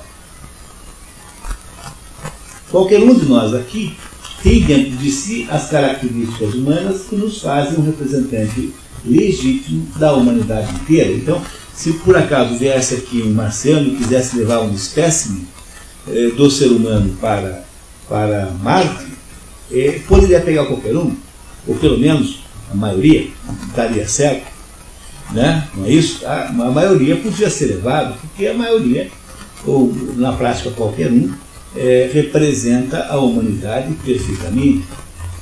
No entanto, se esse mesmo marciano fizesse uma fotografia, um estudo do Brasil em 2007, ele não teria nenhuma ideia do que seja a sociedade humana a não ser dos seus aspectos mais patológicos e, e, e mais infelizes, talvez. Agora, nem a nossa sociedade humana, tampouco a sociedade ateniense do, do ano 400 a.C., pode representar a sociedade humana. Entenderam isso? Entenderam que um ser humano, é, enquanto ser humano, seja um ser humano visto apenas na dimensão humana, ele representa melhor os seus outros, é, digamos, os outros representantes, os outros indivíduos, do que qualquer sociedade humana destacada na história, no tempo, no espaço. Compreenderam isso? Vocês compreendem que há, portanto, aí uma contradição extraordinária entre essas duas coisas? Eu tenho uma situação que atinge todo mundo, nós todos somos passíveis da mesma situação, que é de pertencermos simultaneamente à espécie humana e, ao mesmo tempo, sermos brasileiros, javaneses, chineses. E aí, por cima, é preciso ainda ver quando é que você é chinês, se é antes ou depois do Mao Tse-tung, se é no tempo do Chiang Kai-shek não é, se é no tempo do não sei quem, do último imperador ou não, enfim, e assim por diante. Quer dizer, há uma, uma, um tipo de tensão que é completamente e totalmente insolúvel. É insolúvel porque eu não posso declarar que eu sou membro exclusivamente da humanidade, porque afinal de contas eu vivo numa sociedade e há uma série de coisas que ocorrem comigo e que fizeram ser o que eu sou, a começar pela língua que eu falo, que não são da minha autoria, mas são coisas que eu herdei dos outros. Quanto da sua existência você deve à sociedade em volta de você? Pense na quantidade de vezes que você tomou remédios que você não inventou, que você foi tratado por, por médicos que não foi você mesmo que se tratou, você não operou seu próprio apêndice, né? Né? seu próprio apêndice inchado, infeccionado. Pense nas vezes em que você tomou, é, recebeu, foi transportado por, por meios de transporte que você mesmo não inventou. Não é isso? Então você não pode dizer que você recusa a existência social, porque a existência social é responsável por uma quantidade muito importante de coisas que afetam a sua vida e que tornaram a sua vida do jeito que ela é. Ao mesmo tempo, eu não posso dizer que eu sou um indivíduo meramente social. Eu não posso dizer que as minhas opiniões é, passam a ser iguais como, como opiniões, é, como opiniões reflexas da sociedade em que eu vivo. Porque fazer isso significaria despir-me da minha individualidade humana. Então eu não posso escolher ficar só com uma dessas suas coisas. Compreenderam isso? Que não há a possibilidade de eu recusar a minha existência social e também não há nenhuma possibilidade de eu recusar a minha existência humana. O que acontece no final das contas é que nós acabamos ficando aí entre esses dois mundos, como uma criatura tensionada, entre dois, como se nós tivéssemos que cavalgar dois cavalos ao mesmo tempo, cada um puxando para um lado. E isso é mais ou menos o que é a existência humana. Vocês compreendem isso? Ah, ah, ah, eu estou sendo capaz de explicar esse ponto? Esse ponto é fundamental para entender o que eu, o, a história. Não vamos entender a apologia de história se vocês não compreenderem isso. Todos entendem que há uma duplicidade na existência humana que é insolúvel, é irreconciliável. Eu não consigo resolver esse problema. Então eu tenho que viver dentro desse, é, dessa situação de duplicidade, de ambivalência. Não há outro modo.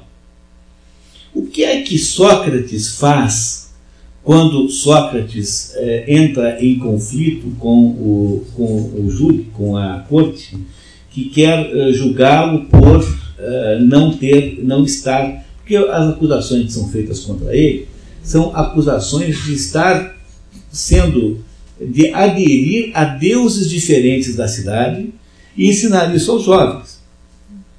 Ou seja, as acusações que são feitas a Sócrates são todas baseadas na ideia de que ele de alguma maneira, está subordinando a cidade aos seus interesses individuais e humanitários, como sendo um indivíduo.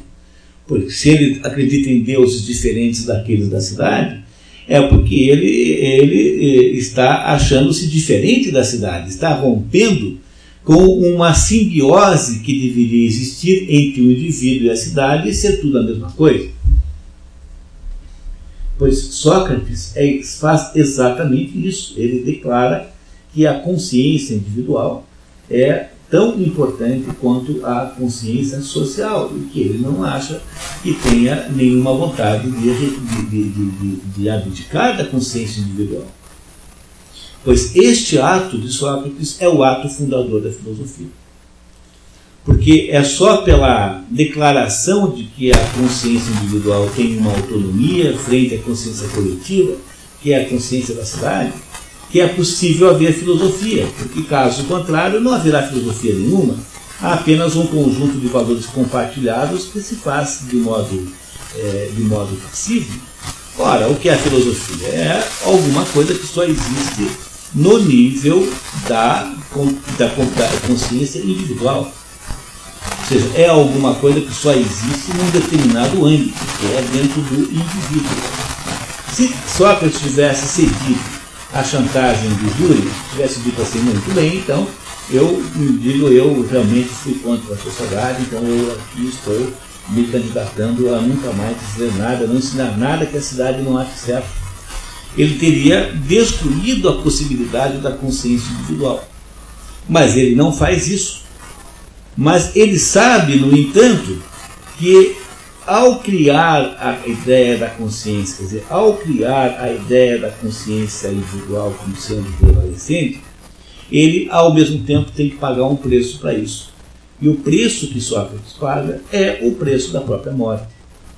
Se Sócrates não tivesse morrido, nada disso teria tido importância. Mas foi porque Sócrates morreu pela, por essa ideia que foi possível existir filosofia depois dele. O que é, na prática, uma confirmação da tese do René Girard. O René, René Girard tem, que é um, um escritor francês extraordinário, diz assim, olha, a história da humanidade é fundada sobre atos de violência, porque é mais ou menos assim.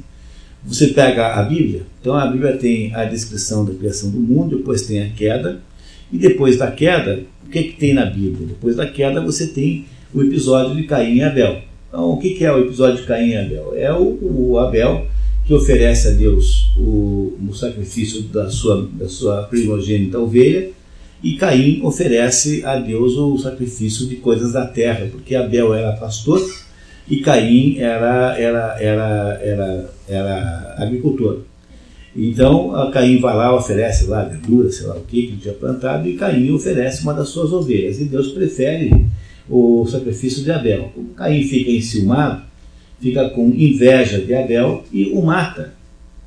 Quando, Abim, quando Caim mata Abel, Deus chama Caim e pergunta assim: O Abel, o Caim, onde é que está o seu irmão?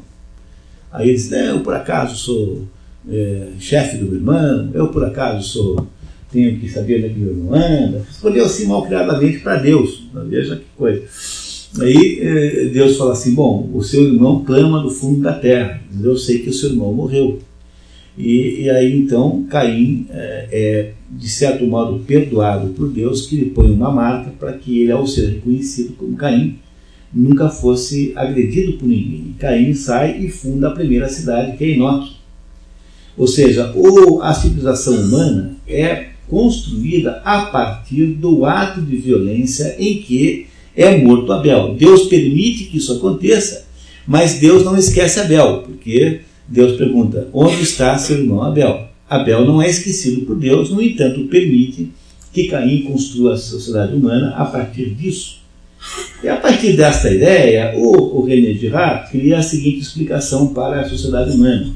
Assim, que o, a sociedade humana é, ela é inventada por um processo que é, é chamado de inveja mimética. Os desejos humanos são todos eles miméticos. O ser humano quer alguma coisa não porque aquela coisa seja de fato uma coisa é, boa, mas porque o outro tem. Se você reparar bem, o processo de tentação de Adão foi feito com intermediação com Eva. Porque Adão só iria desejar o fruto proibido se a Eva o desejasse antes que é uma maneira de explicar isso de outro modo. Então, o desejo humano é mimético. As pessoas querem coisas que os outros têm porque os outros têm. Isso não é só humano. Se você quiser que um cachorro coma uma comida que ele não quer comer, faça assim: comece a comer você, que ele automaticamente vai querer também. Ou pelo menos finja. Né? Que, que você está comendo aquele bonzo tal, essas coisas. Né? Tá? Então o, há uma espécie de desejo mimético que preside tudo. Quando os desejos miméticos não podem ser resolvidos, ele está falando é o René Girard, quando os desejos miméticos não podem ser resolvidos, então eles criam uma tensão na sociedade que vai gerar uma espécie de violência em seguida, vai, vai virar uma luta física para que o, os, os invejosos e que são desejosos daquilo tomem posse daquilo. Como aquilo seguramente não tem para todo mundo, vai haver uma violência para a disputa daquela, daquele desejo. Ora, diz o René Girard, que o modo como a humanidade resolve isso é criando o conceito do bode expiatório. Você escolhe uma criatura inocente necessariamente para sacrificar é, a, por um ato de violência isolado, violência essa que, ao ser realizada, permite que se recupere a unidade perdida da sociedade, a unidade que foi fendida pelo desejo mimético não realizado. E é por isso que se fazem sacrifícios no mundo antigo. O que, que você escolhe? Você escolhe sempre a vítima mais fraca. Sempre o animal mais fraco, mais manso, mais pacífico, e se há muitos para escolher, entre eles você escolhe aquele que tiver a maior mansitude. Por quê? Porque o animal que você tem que sacrificar não pode ter capacidade de retaliação. Porque se ele tiver um poder de retaliação, se ele for de uma família importante, aquele ato de violência será retalhado e criando um ciclo de violência sem fim. Então a ideia do sacrifício é que você escolhe sempre o ser mais inocente, mais passivo, menos capaz de defesa. Então, como é que os judeus faziam? Os judeus inventaram o conceito de bode expiatório, que é a mesma coisa. Bode expiatório é um bode, você escolhe um bode lá e diz assim: esse bode aqui, o sacerdote diz assim, é ele que é mentiroso, é ele que é, é, saiu com a mulher do vizinho, é ele que não sei o quê. Todos os males da sociedade são atribuídos ao bode. Depois que todos estão convictos que o bode de fato é quem fez todas as coisas más, você dá um pontapé no bode, barranco abaixo, um precipício abaixo e mata o bode. Essa é a ideia do bode expiatório. Em inglês, em francês, o bode expiatório é chamado de bouc émissaire. Émissaire porque você o envia, emissário, né? Emissário, você envia embora. Então, o modo como a sociedade resolve as tensões que podem gerar violência passa sempre pela criação de uma vítima inocente, pelo sacrifício de uma vítima inocente, que ao morrer em nome da culpa que não tem, porque tem que ser inocente a vítima, senão não funciona.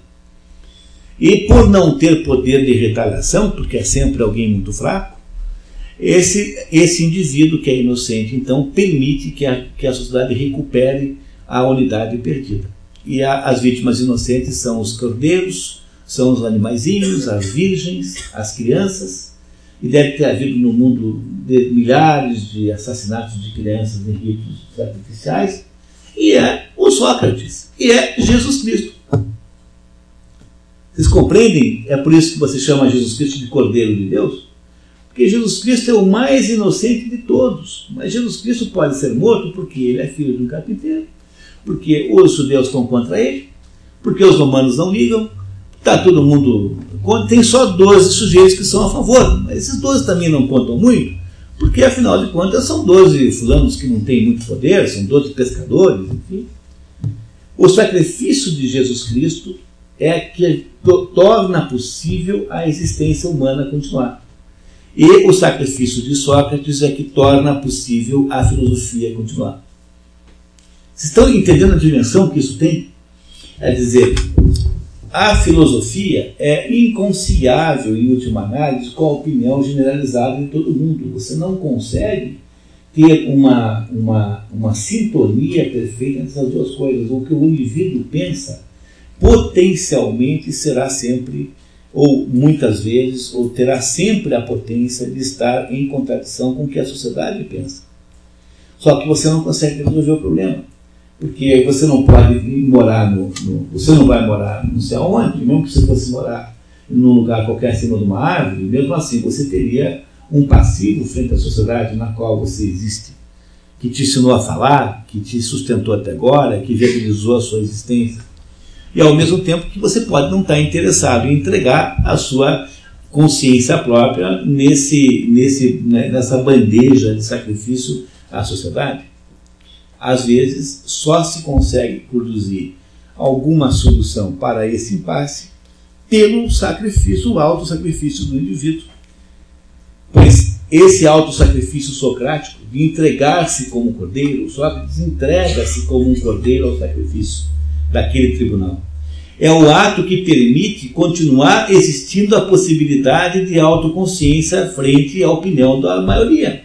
Portanto, é o ato, a morte de Sócrates é o ato fundador da filosofia. A morte em si, concreta, real. A mesma coisa teria acontecido né, se é, é, aconteceu com Jesus. Se Jesus não tivesse morrido na cruz, quando eu era criança, eu estava no colégio humanista. Então tinha aula de religião, então tinha aqueles debates metafísicos. Né?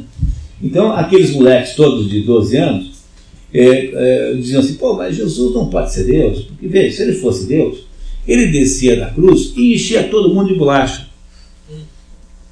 Não é isso? Não é um bom argumento? Se Jesus não tivesse sido uma vítima sacrificial inocente, não haveria nenhum sentido no cristianismo. Porque é preciso que o bode expiatório pague o pecado dos outros para os outros poderem continuar vivendo. E esse é o conceito do bode expiatório, que é o conceito do sacrifício, do bode sacrificial. O ato de Sócrates é o ato fundador da filosofia e é o sacrifício que permite que nós possamos continuar a pensar como nós pensamos, independentemente do que pensem os outros. Até o advento de Sócrates, não havia essa possibilidade. A sociedade grega era uma sociedade em que todos compartilhavam um conjunto de valores, portanto, os mesmos deuses.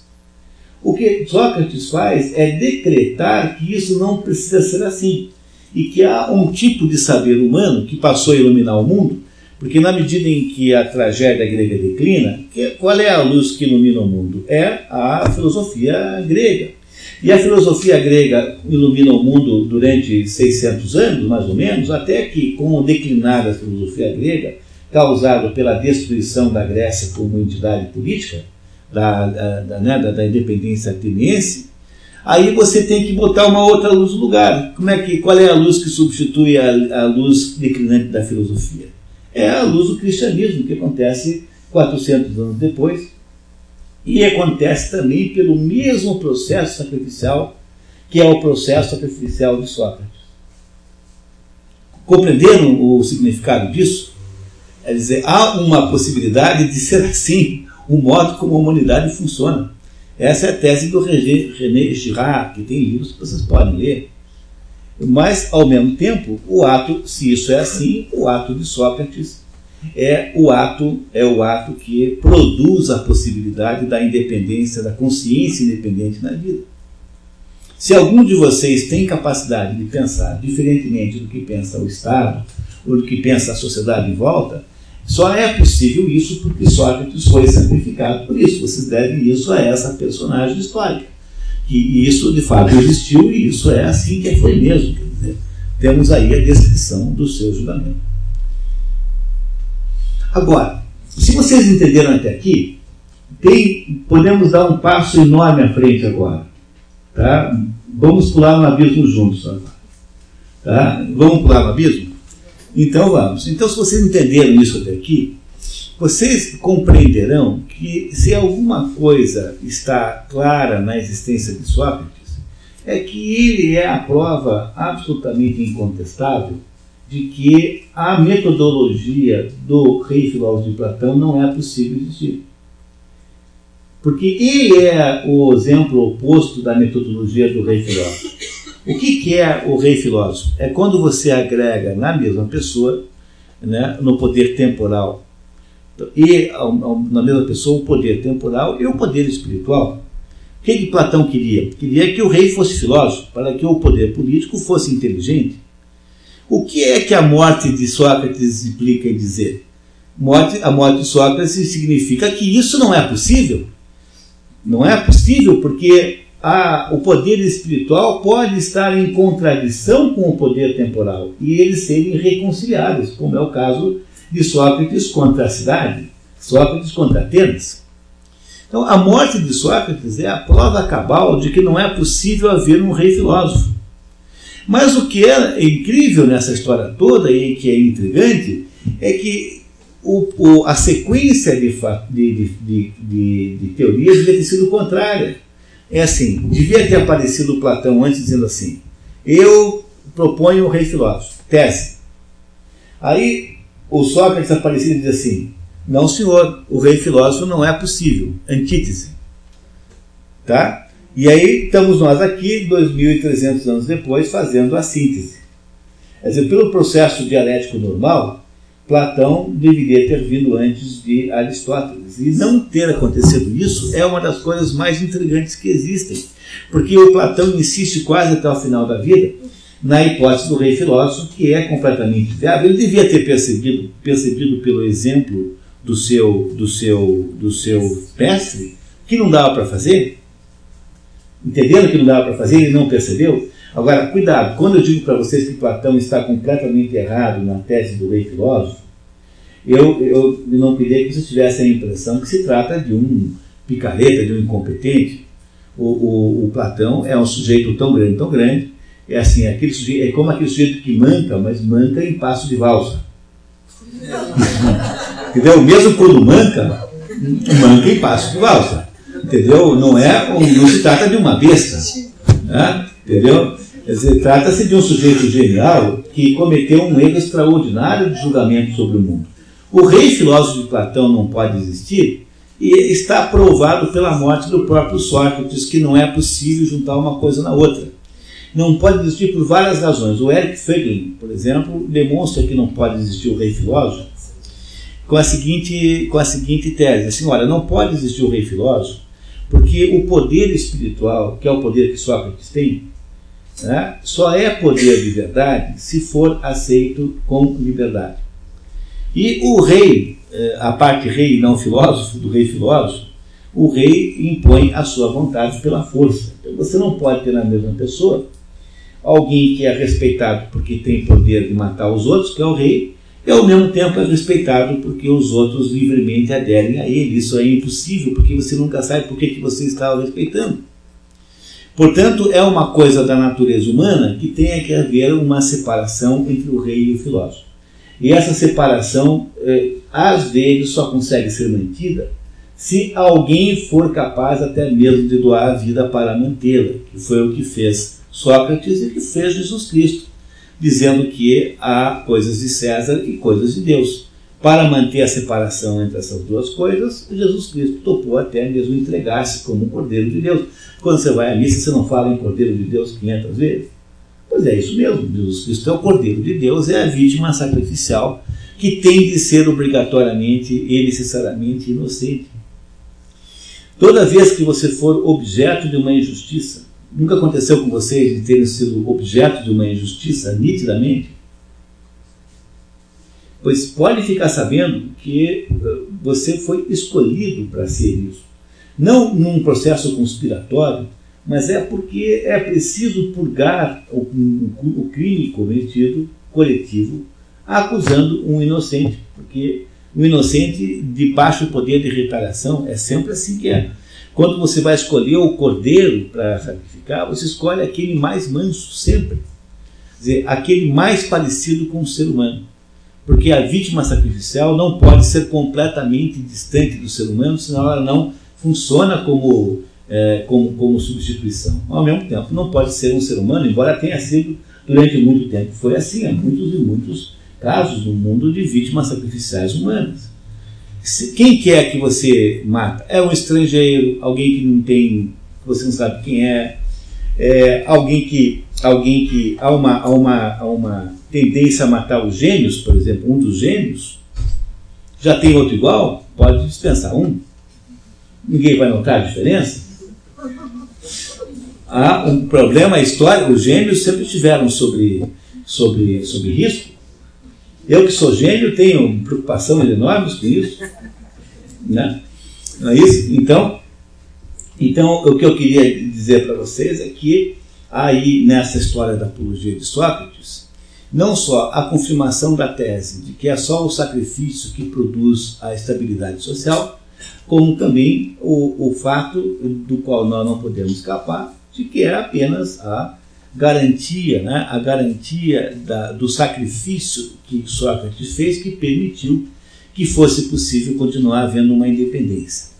No entanto, agora vêm as más notícias.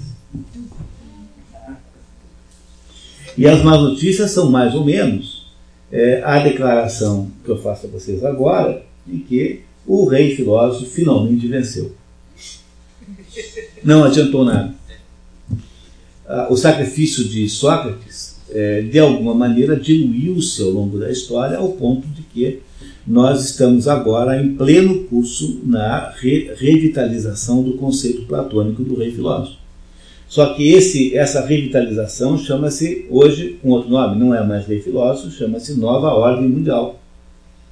Nova Ordem Mundial é esse movimento é, cultural, né, político, econômico que acontece no mundo hoje, que consiste em concentrar no aparelho de Estado as, as funções de natureza espirituais, pessoais, sentimentais, junto com as funções de natureza militar, que sempre foi a função do aparelho do Estado. Esse processo é a tentativa de recuperar o rei filósofo platônico, que nós achávamos que, talvez pelo fato de não ter tido acontecido na sequência certa, né, talvez pelo fato da inversão da sequência, ficou, é, ficou invisível o quanto o sacrifício socrático representa a inviabilidade do rei filósofo, da tentativa de é, ter a mesma coisa, desta, desta concentração, desta falta de, de, de, diferença entre essas duas coisas.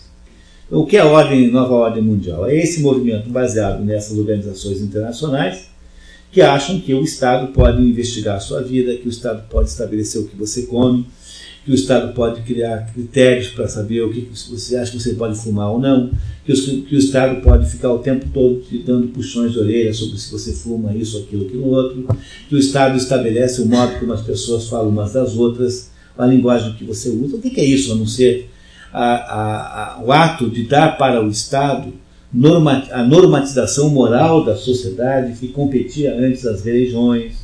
A quem você pedia conselho moral antes? Aos mais velhos, aos santos, aos beatos, aquele padre que você confia. Não é isso? Você pedia às pessoas que tinham uma. Eh, não tinham autoridade nenhuma e viviam exclusivamente da liberdade com que vocês procuravam. Durante todo o tempo do mundo foi assim. No entanto, agora quem estabelece os critérios sobre o que é certo e o que é errado no tratamento das outras pessoas é o Ministério, não sei o que, Secretaria dos Direitos de não sei das quantas. Vocês, vocês percebem que a tirania medonha que se está estabelecendo no mundo é uma recuperação do conceito do rei filósofo, justamente a, a, a, o ato, né? justamente o, o, a situação que, ao que Sócrates dá vida para impedir, que é a transformação, a criação de uma potência única. A Organização Mundial da Saúde é que manda no teu cardápio então, vai, ah, não pode tal coisa. É a organização chamada Unesco que manda no perfil da escola que se pratica em Paranavaí. O que as crianças em Paranavaí aprendem foi desenhado pelo seu Robert Miller ou pelo seu Edgar Morin, que estão lá, um nos Estados Unidos e o outro na França, e que acham que é esse o jeito como se constrói a educação de crianças em Paranavaí. E isso acontece nesse minuto, não é alguma coisa que vai acontecer. Como é que você produz uma, um governo que passa a ter direitos de estabelecer os padrões morais? Quando o governo convenceu todo mundo de que todas as pessoas são inimigas de todas as pessoas. Como é que ele faz isso? Ele abre um guichê chamado reclamações. E toda vez que alguma minoria exaltada, histérica, está infeliz, vai lá bater. E aí, quando alguém bate, diz assim: não, mas de fato, apareceu hoje aqui um anão dizendo que foi chamado de pintor de rodapé. Ah, mas isso é uma barbaridade, nós precisamos do Estatuto dos Anões. E vamos também pensar em algum sistema de cotas. Quer dizer, todos os sujeitos que no aeroporto tiram, conferem lá aquele negócio da mala, têm de ser anões. porque é uma cota para a categoria, que já tem, única, única profissão que eles têm garantida é de ser personagem de teatro infantil da Branca de Neve, do Sete Anões. Agora, não tendo só esse, e aí então vão alguém criar nesta lei, nesse estatuto, um sistema que todo mundo que chamar anão de pintor de rodapé pode vir preso inafiançável, porque seguramente isso é um crime terrível. Vocês compreenderam o que está acontecendo? Então há um estatuto para cada situação humana. Há o estatuto da mulher, estatuto do, do, do, do racial, o estatuto do torcedor, o estatuto de não sei o quê, do velho, do jovem. Quer dizer, há um estatuto para cada categoria social porque ao governo ficou conveniente criar um crime de que todo mundo é inimigo de todo mundo, porque não só ele cria um sistema em que todas as relações humanas passam a ser mediadas pelo Estado, como ele diz assim para nós, mas peraí pessoal, mas para fazer tudo isso, eu preciso de mais carga tributária. E essa é a razão pela qual a carga tributária não para de crescer, apesar de o governo não se meter mais em, em economia. Vocês entendem como é que funciona isso? Então, o que, o que é feito na prática é um processo de incentivo à histeria de indivíduos que é, vão lá pedir ajuda para o governo. Por exemplo, há alguns anos a, o Código Civil brasileiro foi mudado para que o pátrio poder fosse retirado do pai e fosse agora compartilhado pelo pai e pela mãe. Bom, isso que parece ser uma ideia muito justa e muito bonita e muito bacana, hein? as pessoas acham que isso é uma devolução, é a correção de uma injustiça histórica, não é nada disso, porque se você quer corrigir uma justiça histórica, devia ter dado então o poder, o mátrio poder para as mulheres, para compensar. Mas quando você diz que os dois mandam a mesma coisa, o que você fez simplesmente foi só estatizar o fato do poder. Porque agora, quando houver alguma divergência, quem vai resolver isso é um juiz estatizaram parte do poder e nós não estamos sabendo. O nome disso é Nova Ordem Mundial, que é um processo de transferência do poder dos indivíduos para o Estado. O próximo passo disso é a tal da conversa aí sobre assédio moral. O que é o assédio moral? É um, é um tipo de acusação que se faz que motivará uma determinada lei que é, lei esta que impedirá a autoridade particular. Você não pode mais mandar nos seus filhos. Toda única autoridade legítima é a autoridade do Estado. Quando nós tivermos acabado de fazer isso, nós teremos construído uma sociedade completamente socialista, totalitária, como não foi possível fazer no método velho, porque o método velho era uma ingenuidade, né? O método velho era você ficar reclamando da General Motors e botar no lugar da General Motors a General Everything, que era o, o né, que era o, a sociedade comunista. Só que não funciona, porque a General Motors é, é, muito melhor que a General Everything, então eles desistiram dessa besteira em 89, né?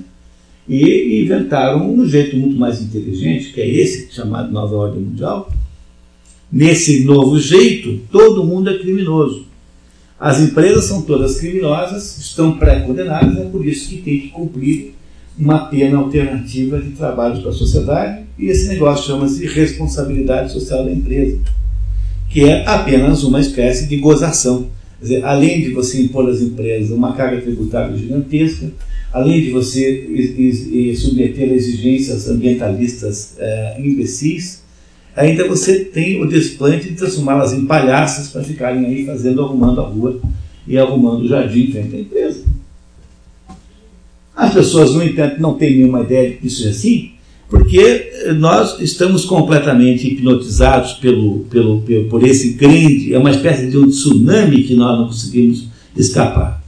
E você só consegue escapar nisso se você tiver alguma espécie de anticorpo. E a única espécie de anticorpo que resolve para isso é o anticorpo da cultura verdadeira humana, que é o objetivo, por exemplo, desse programa aqui. Dizer, se você é capaz, se você conhece, quem é capaz de compreender o que acontece de fato no episódio da apologia de Sócrates, não engole nada disso. Dizer, você percebe desde cedo onde é que está o erro, e você não compartilha com isso, e você não ajuda esse câncer a crescer. Porque você tem anticorpos, porque você de fato entendeu alguma coisa sobre a condição humana, que é aquilo que está dentro da apologia de Sócrates, que nos diz que não é possível você ter uma mistura na mesma pessoa do rei e do filósofo. Essa coisa não é possível. O poder temporal tem que ser separado do poder espiritual. E o poder espiritual só é mantido às custas do sacrifício, que é o melhor exemplo de Jesus Cristo. Jesus Cristo faz o, o sacrifício para garantir a soberania do poder espiritual. Do mesmo modo que Sócrates faz o sacrifício para manter a soberania do poder é, do, da filosofia, ou seja, do poder da autoconsciência, independente dos outros. O que nós estamos fazendo isso é, hoje em dia, com a nova ordem mundial, é destruir isso completamente. Nós vamos criar uma estatização do pensamento, já é mais ou menos assim, porque o pensamento filosófico já é financiado pela CAPES. É a CAPES quem dirige o pensamento filosófico brasileiro. Para quem que eles dão bolsa? Para quem está dentro dos critérios da CAPES. Já, nós já fizemos isso na, na parte educacional. As crianças são educadas na escola o modelinho politicamente correto que todas têm de ter. Quem inventa isso é alguém em Paris, na Unesco, bate no MEC em Brasília, bate na Secretaria de Educação em Curitiba e bate aqui. Todo mundo gosta de ir para. Como é que você faz isso? A coisa mais fácil do mundo. O, o Robert Miller, o Edgar Morin, inventa esses troços. Não. Então, hoje em dia, educação é a criança compreender a diversidade. Pensa que coisa, mas que rebaixamento ontológico terrível que isso significa, né?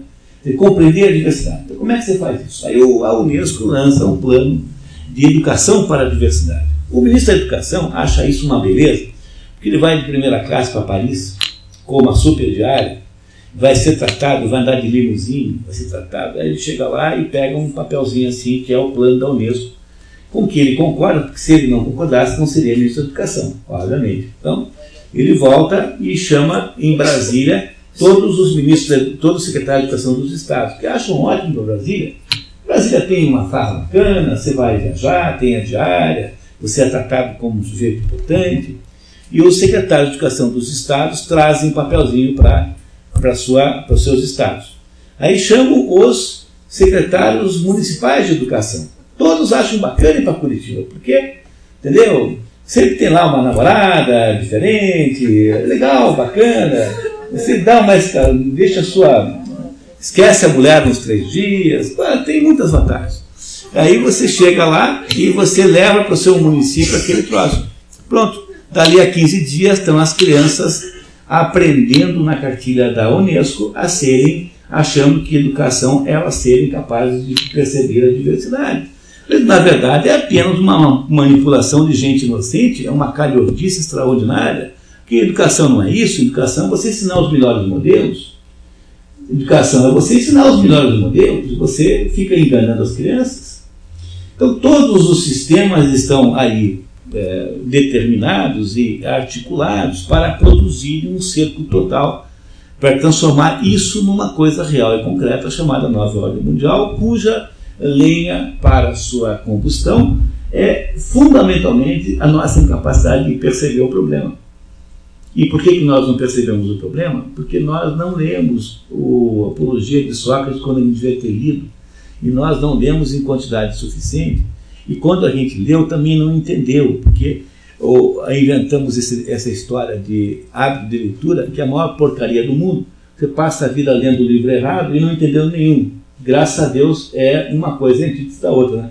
Quer dizer, ainda bem que não se entende nada, porque seria muito pior. Mas quando cai a apologia de Sócrates na sua mão, você também não entende nada. E aí, então, como a gente não entende de fato o que está ali dentro, nós crescemos sem cultura nenhuma. Isso estou falando, não estou falando de vocês, não, pelo amor de Deus, tá? Estou falando do brasileiro, todo mundo. Quer dizer, nós somos uma sociedade de crianças que não tem a menor ideia do que está fazendo, e que, portanto, é massa de manobra fácil para tudo quanto é coisa. Nós estamos implantando o conceito de rei filósofo, estamos transformando as atividades de natureza de eleição moral em atividades do Estado. O governo já acha que pode mandar nos nossos hábitos alimentares, se nós fumamos não fumamos. O governo daqui a pouquinho começa a dizer é, começa a estabelecer aí algum critério aí que você tem que fazer isso aquilo. É como na Suécia, que você não pode nem ser um bêbado feliz, que se você for pego bêbado na, na rua, tem que fazer lá um, lado de desintoxicação. Bom, mas é o fim do mundo. Na hora em que os bêbados estão proibidos de serem bêbados, acabou o mundo. Não há mais esperança nenhuma. Acabou, não, não há mais esperança nenhuma. A última liberdade humana, acho que é essa. Né?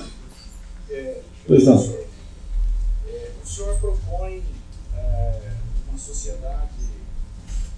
Bastante cético assim, com, com o ser humano. E a questão da, do homem poder. O Estado não se. O senhor acha correto que o Estado não se preocupe com o homem? O senhor acha correto que o Estado não se preocupe, por exemplo, que o carro tenha cinto de segurança, porque protege? É, a questão que o senhor coloca aí da, da bebida, que não deveria interferir no, no hábito. Por que, que o Estado há de ter mais autoridade sobre a, a bebida do que o próprio bebedor? Porque algum psicólogo inventou isso? O Estado, ele, pela teoria do Estado, ele vê o bem é, comum. Bem, mas o bem comum não é igual ao bem individual. Quer dizer, há assuntos que são do bem comum. Mas se cada um for resolver os problemas pela ótica dele, provavelmente não vai dar certo. Não, mas é que não é Eu para. posso querer pegar o seu carro. Não, mas é- isso é muito diferente. Quer dizer, existem determinadas regras que permitem o convívio social. Então, a função do Estado clássica é permitir o convívio. Então, o Estado é uma entidade que tira os obstáculos da frente.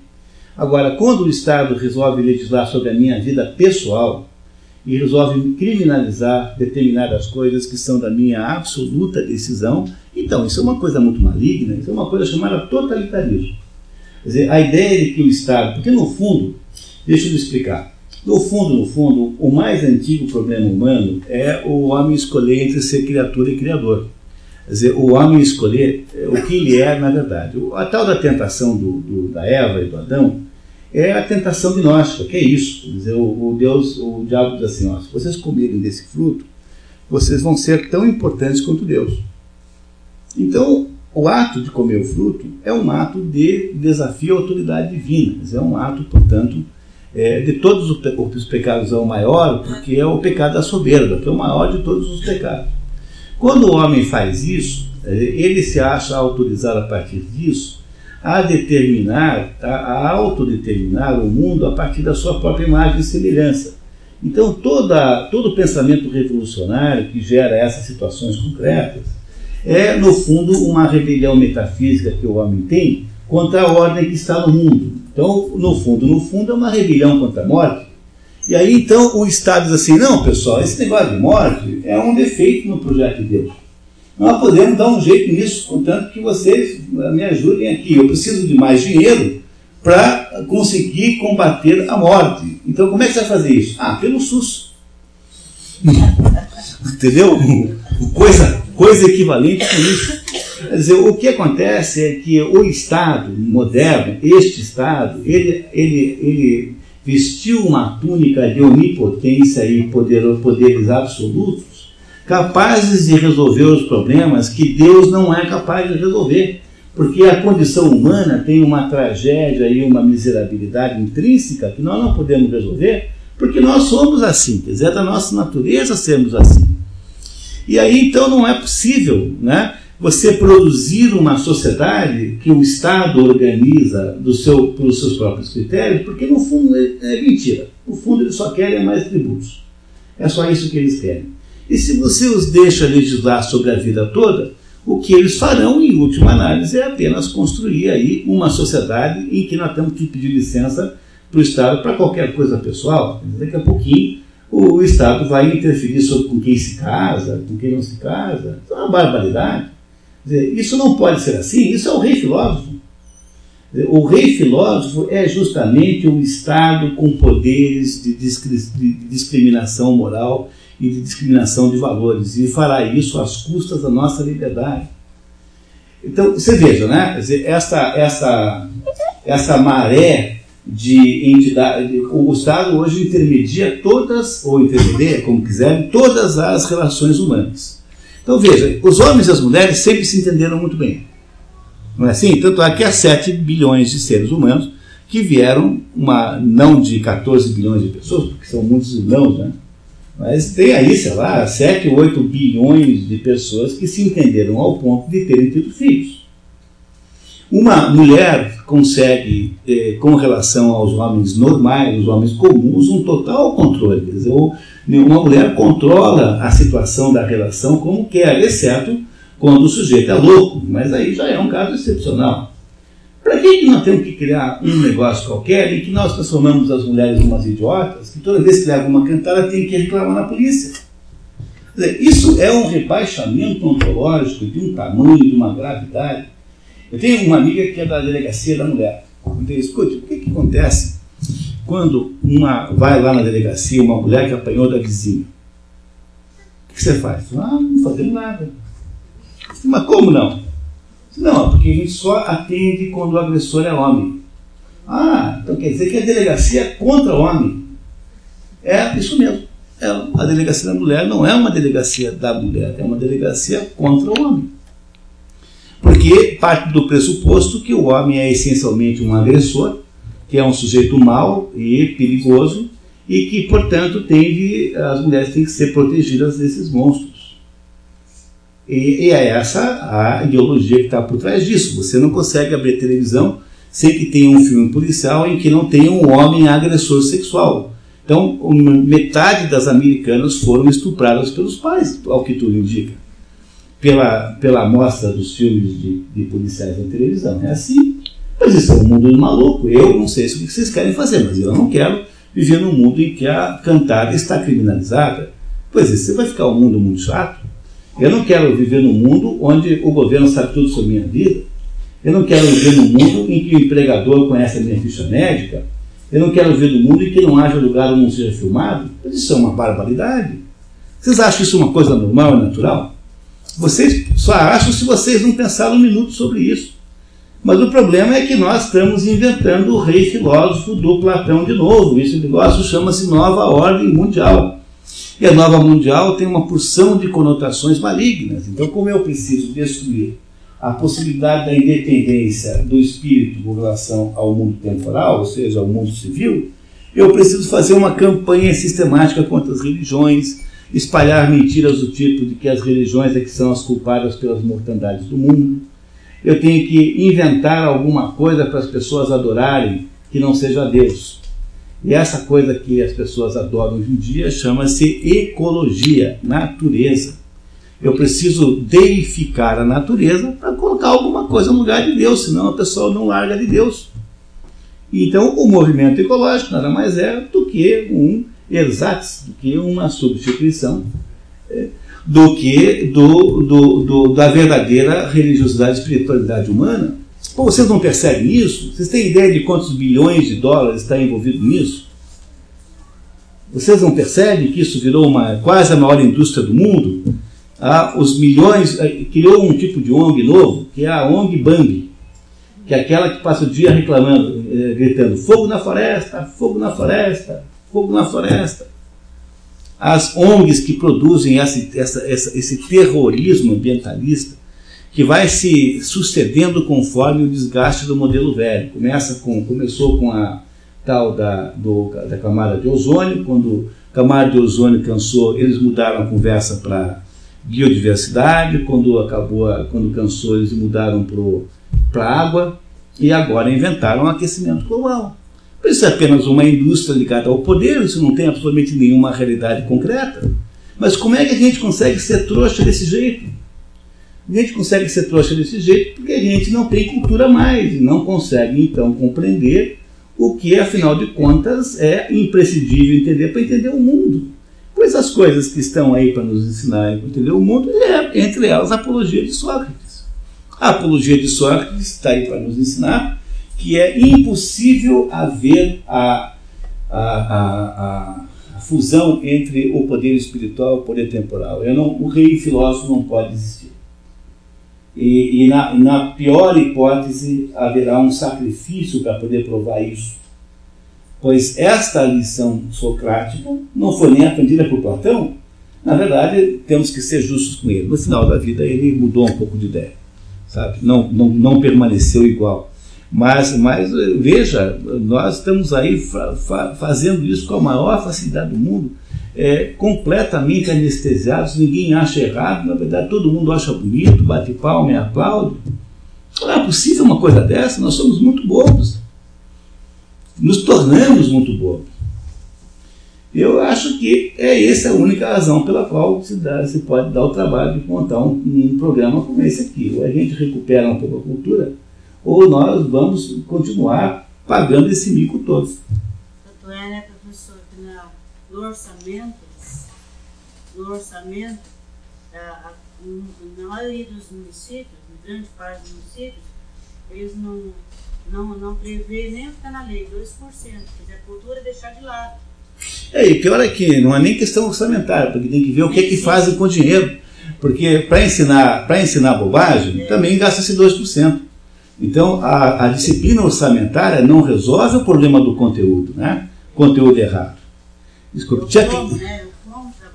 É pois é, então, se, se, se a, a, percepção da escola de que cultura é o Luiz Fernando Veríssimo, se é o Paulo Coelho, se é um, um idiota qualquer desse, mas aí nós jogamos tudo fora mesmo. Porque, entendeu? E aí nós jogamos Rubem Alves. Não é possível uma coisa dessa. Não, esse é até que não tem problema, porque esse é apenas um contista, né? né? Um cronista. Né? Mas não é, não, é problema. Quer dizer, o problema é você achar que cultura é o proselitismo generalizado de ideias politicamente é, corretas, de ideias assim bacaninhas. Isso não é cultura verdadeira. Entendeu? Desculpe, a tia Cleusa estava lá com a mão levantada há horas, tá? Tia Cleusa. Eu só queria dizer que a partir de amanhã, o próximo livro, Religião das Massas, vou deixar o meu aqui, como ainda chega para o só, E eu, eu, eu vou fazer uma.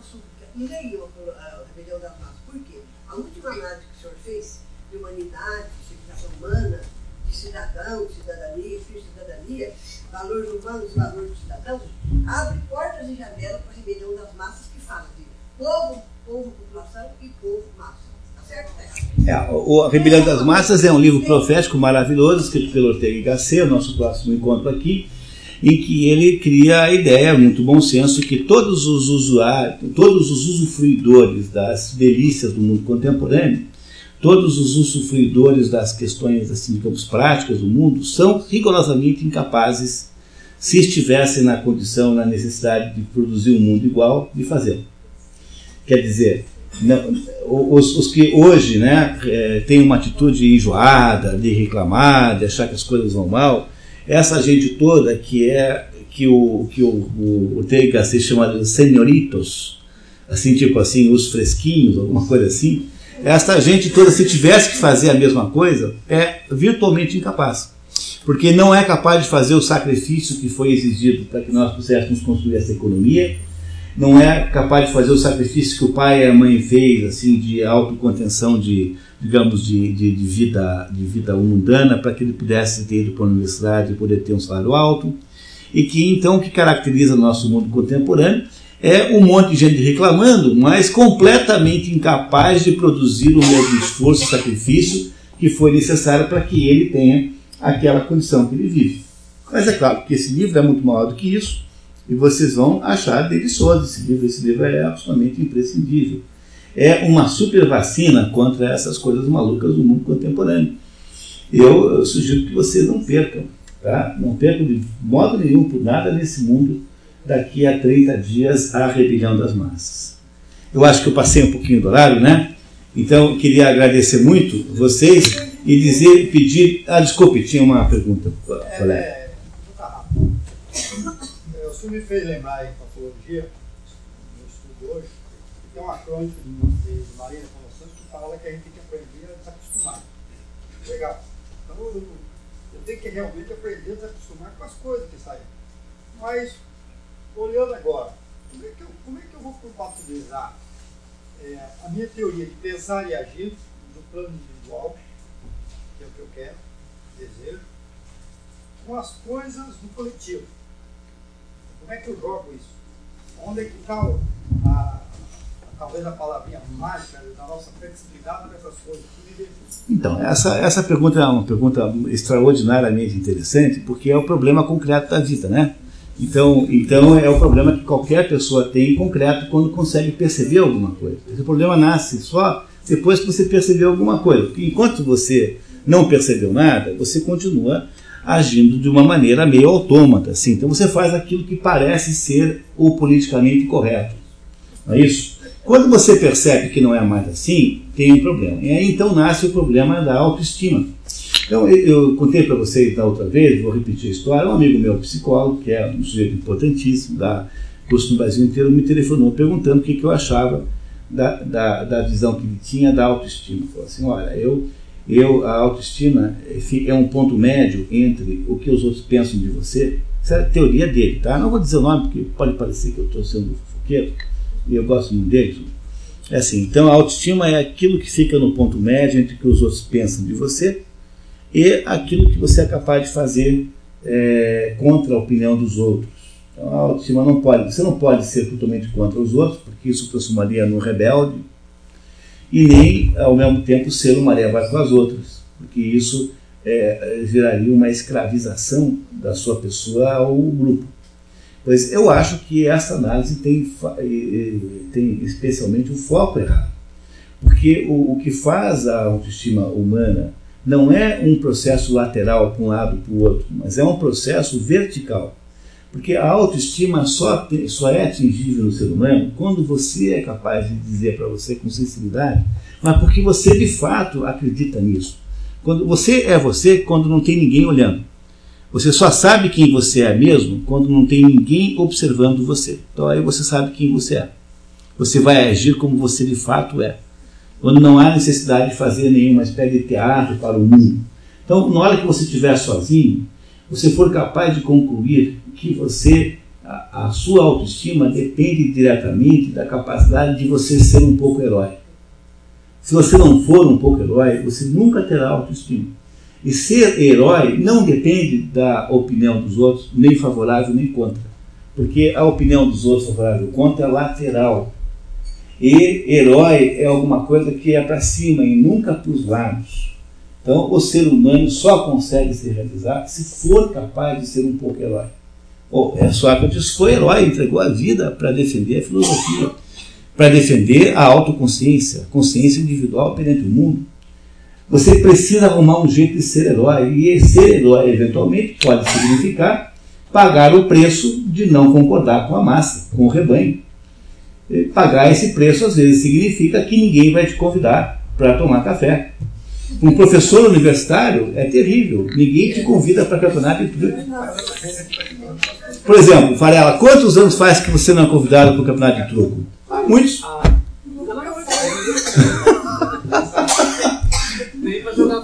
Entendeu? Entendeu? Quer dizer, o preço que você paga por isso, às vezes pode ser um preço alto, um preço de parecer esquisito. Mas não há outra possibilidade. A única possibilidade de autoestima humana, quer dizer, o único modo como você pode, de alguma maneira, gostar de você mesmo é se você for um pouco herói.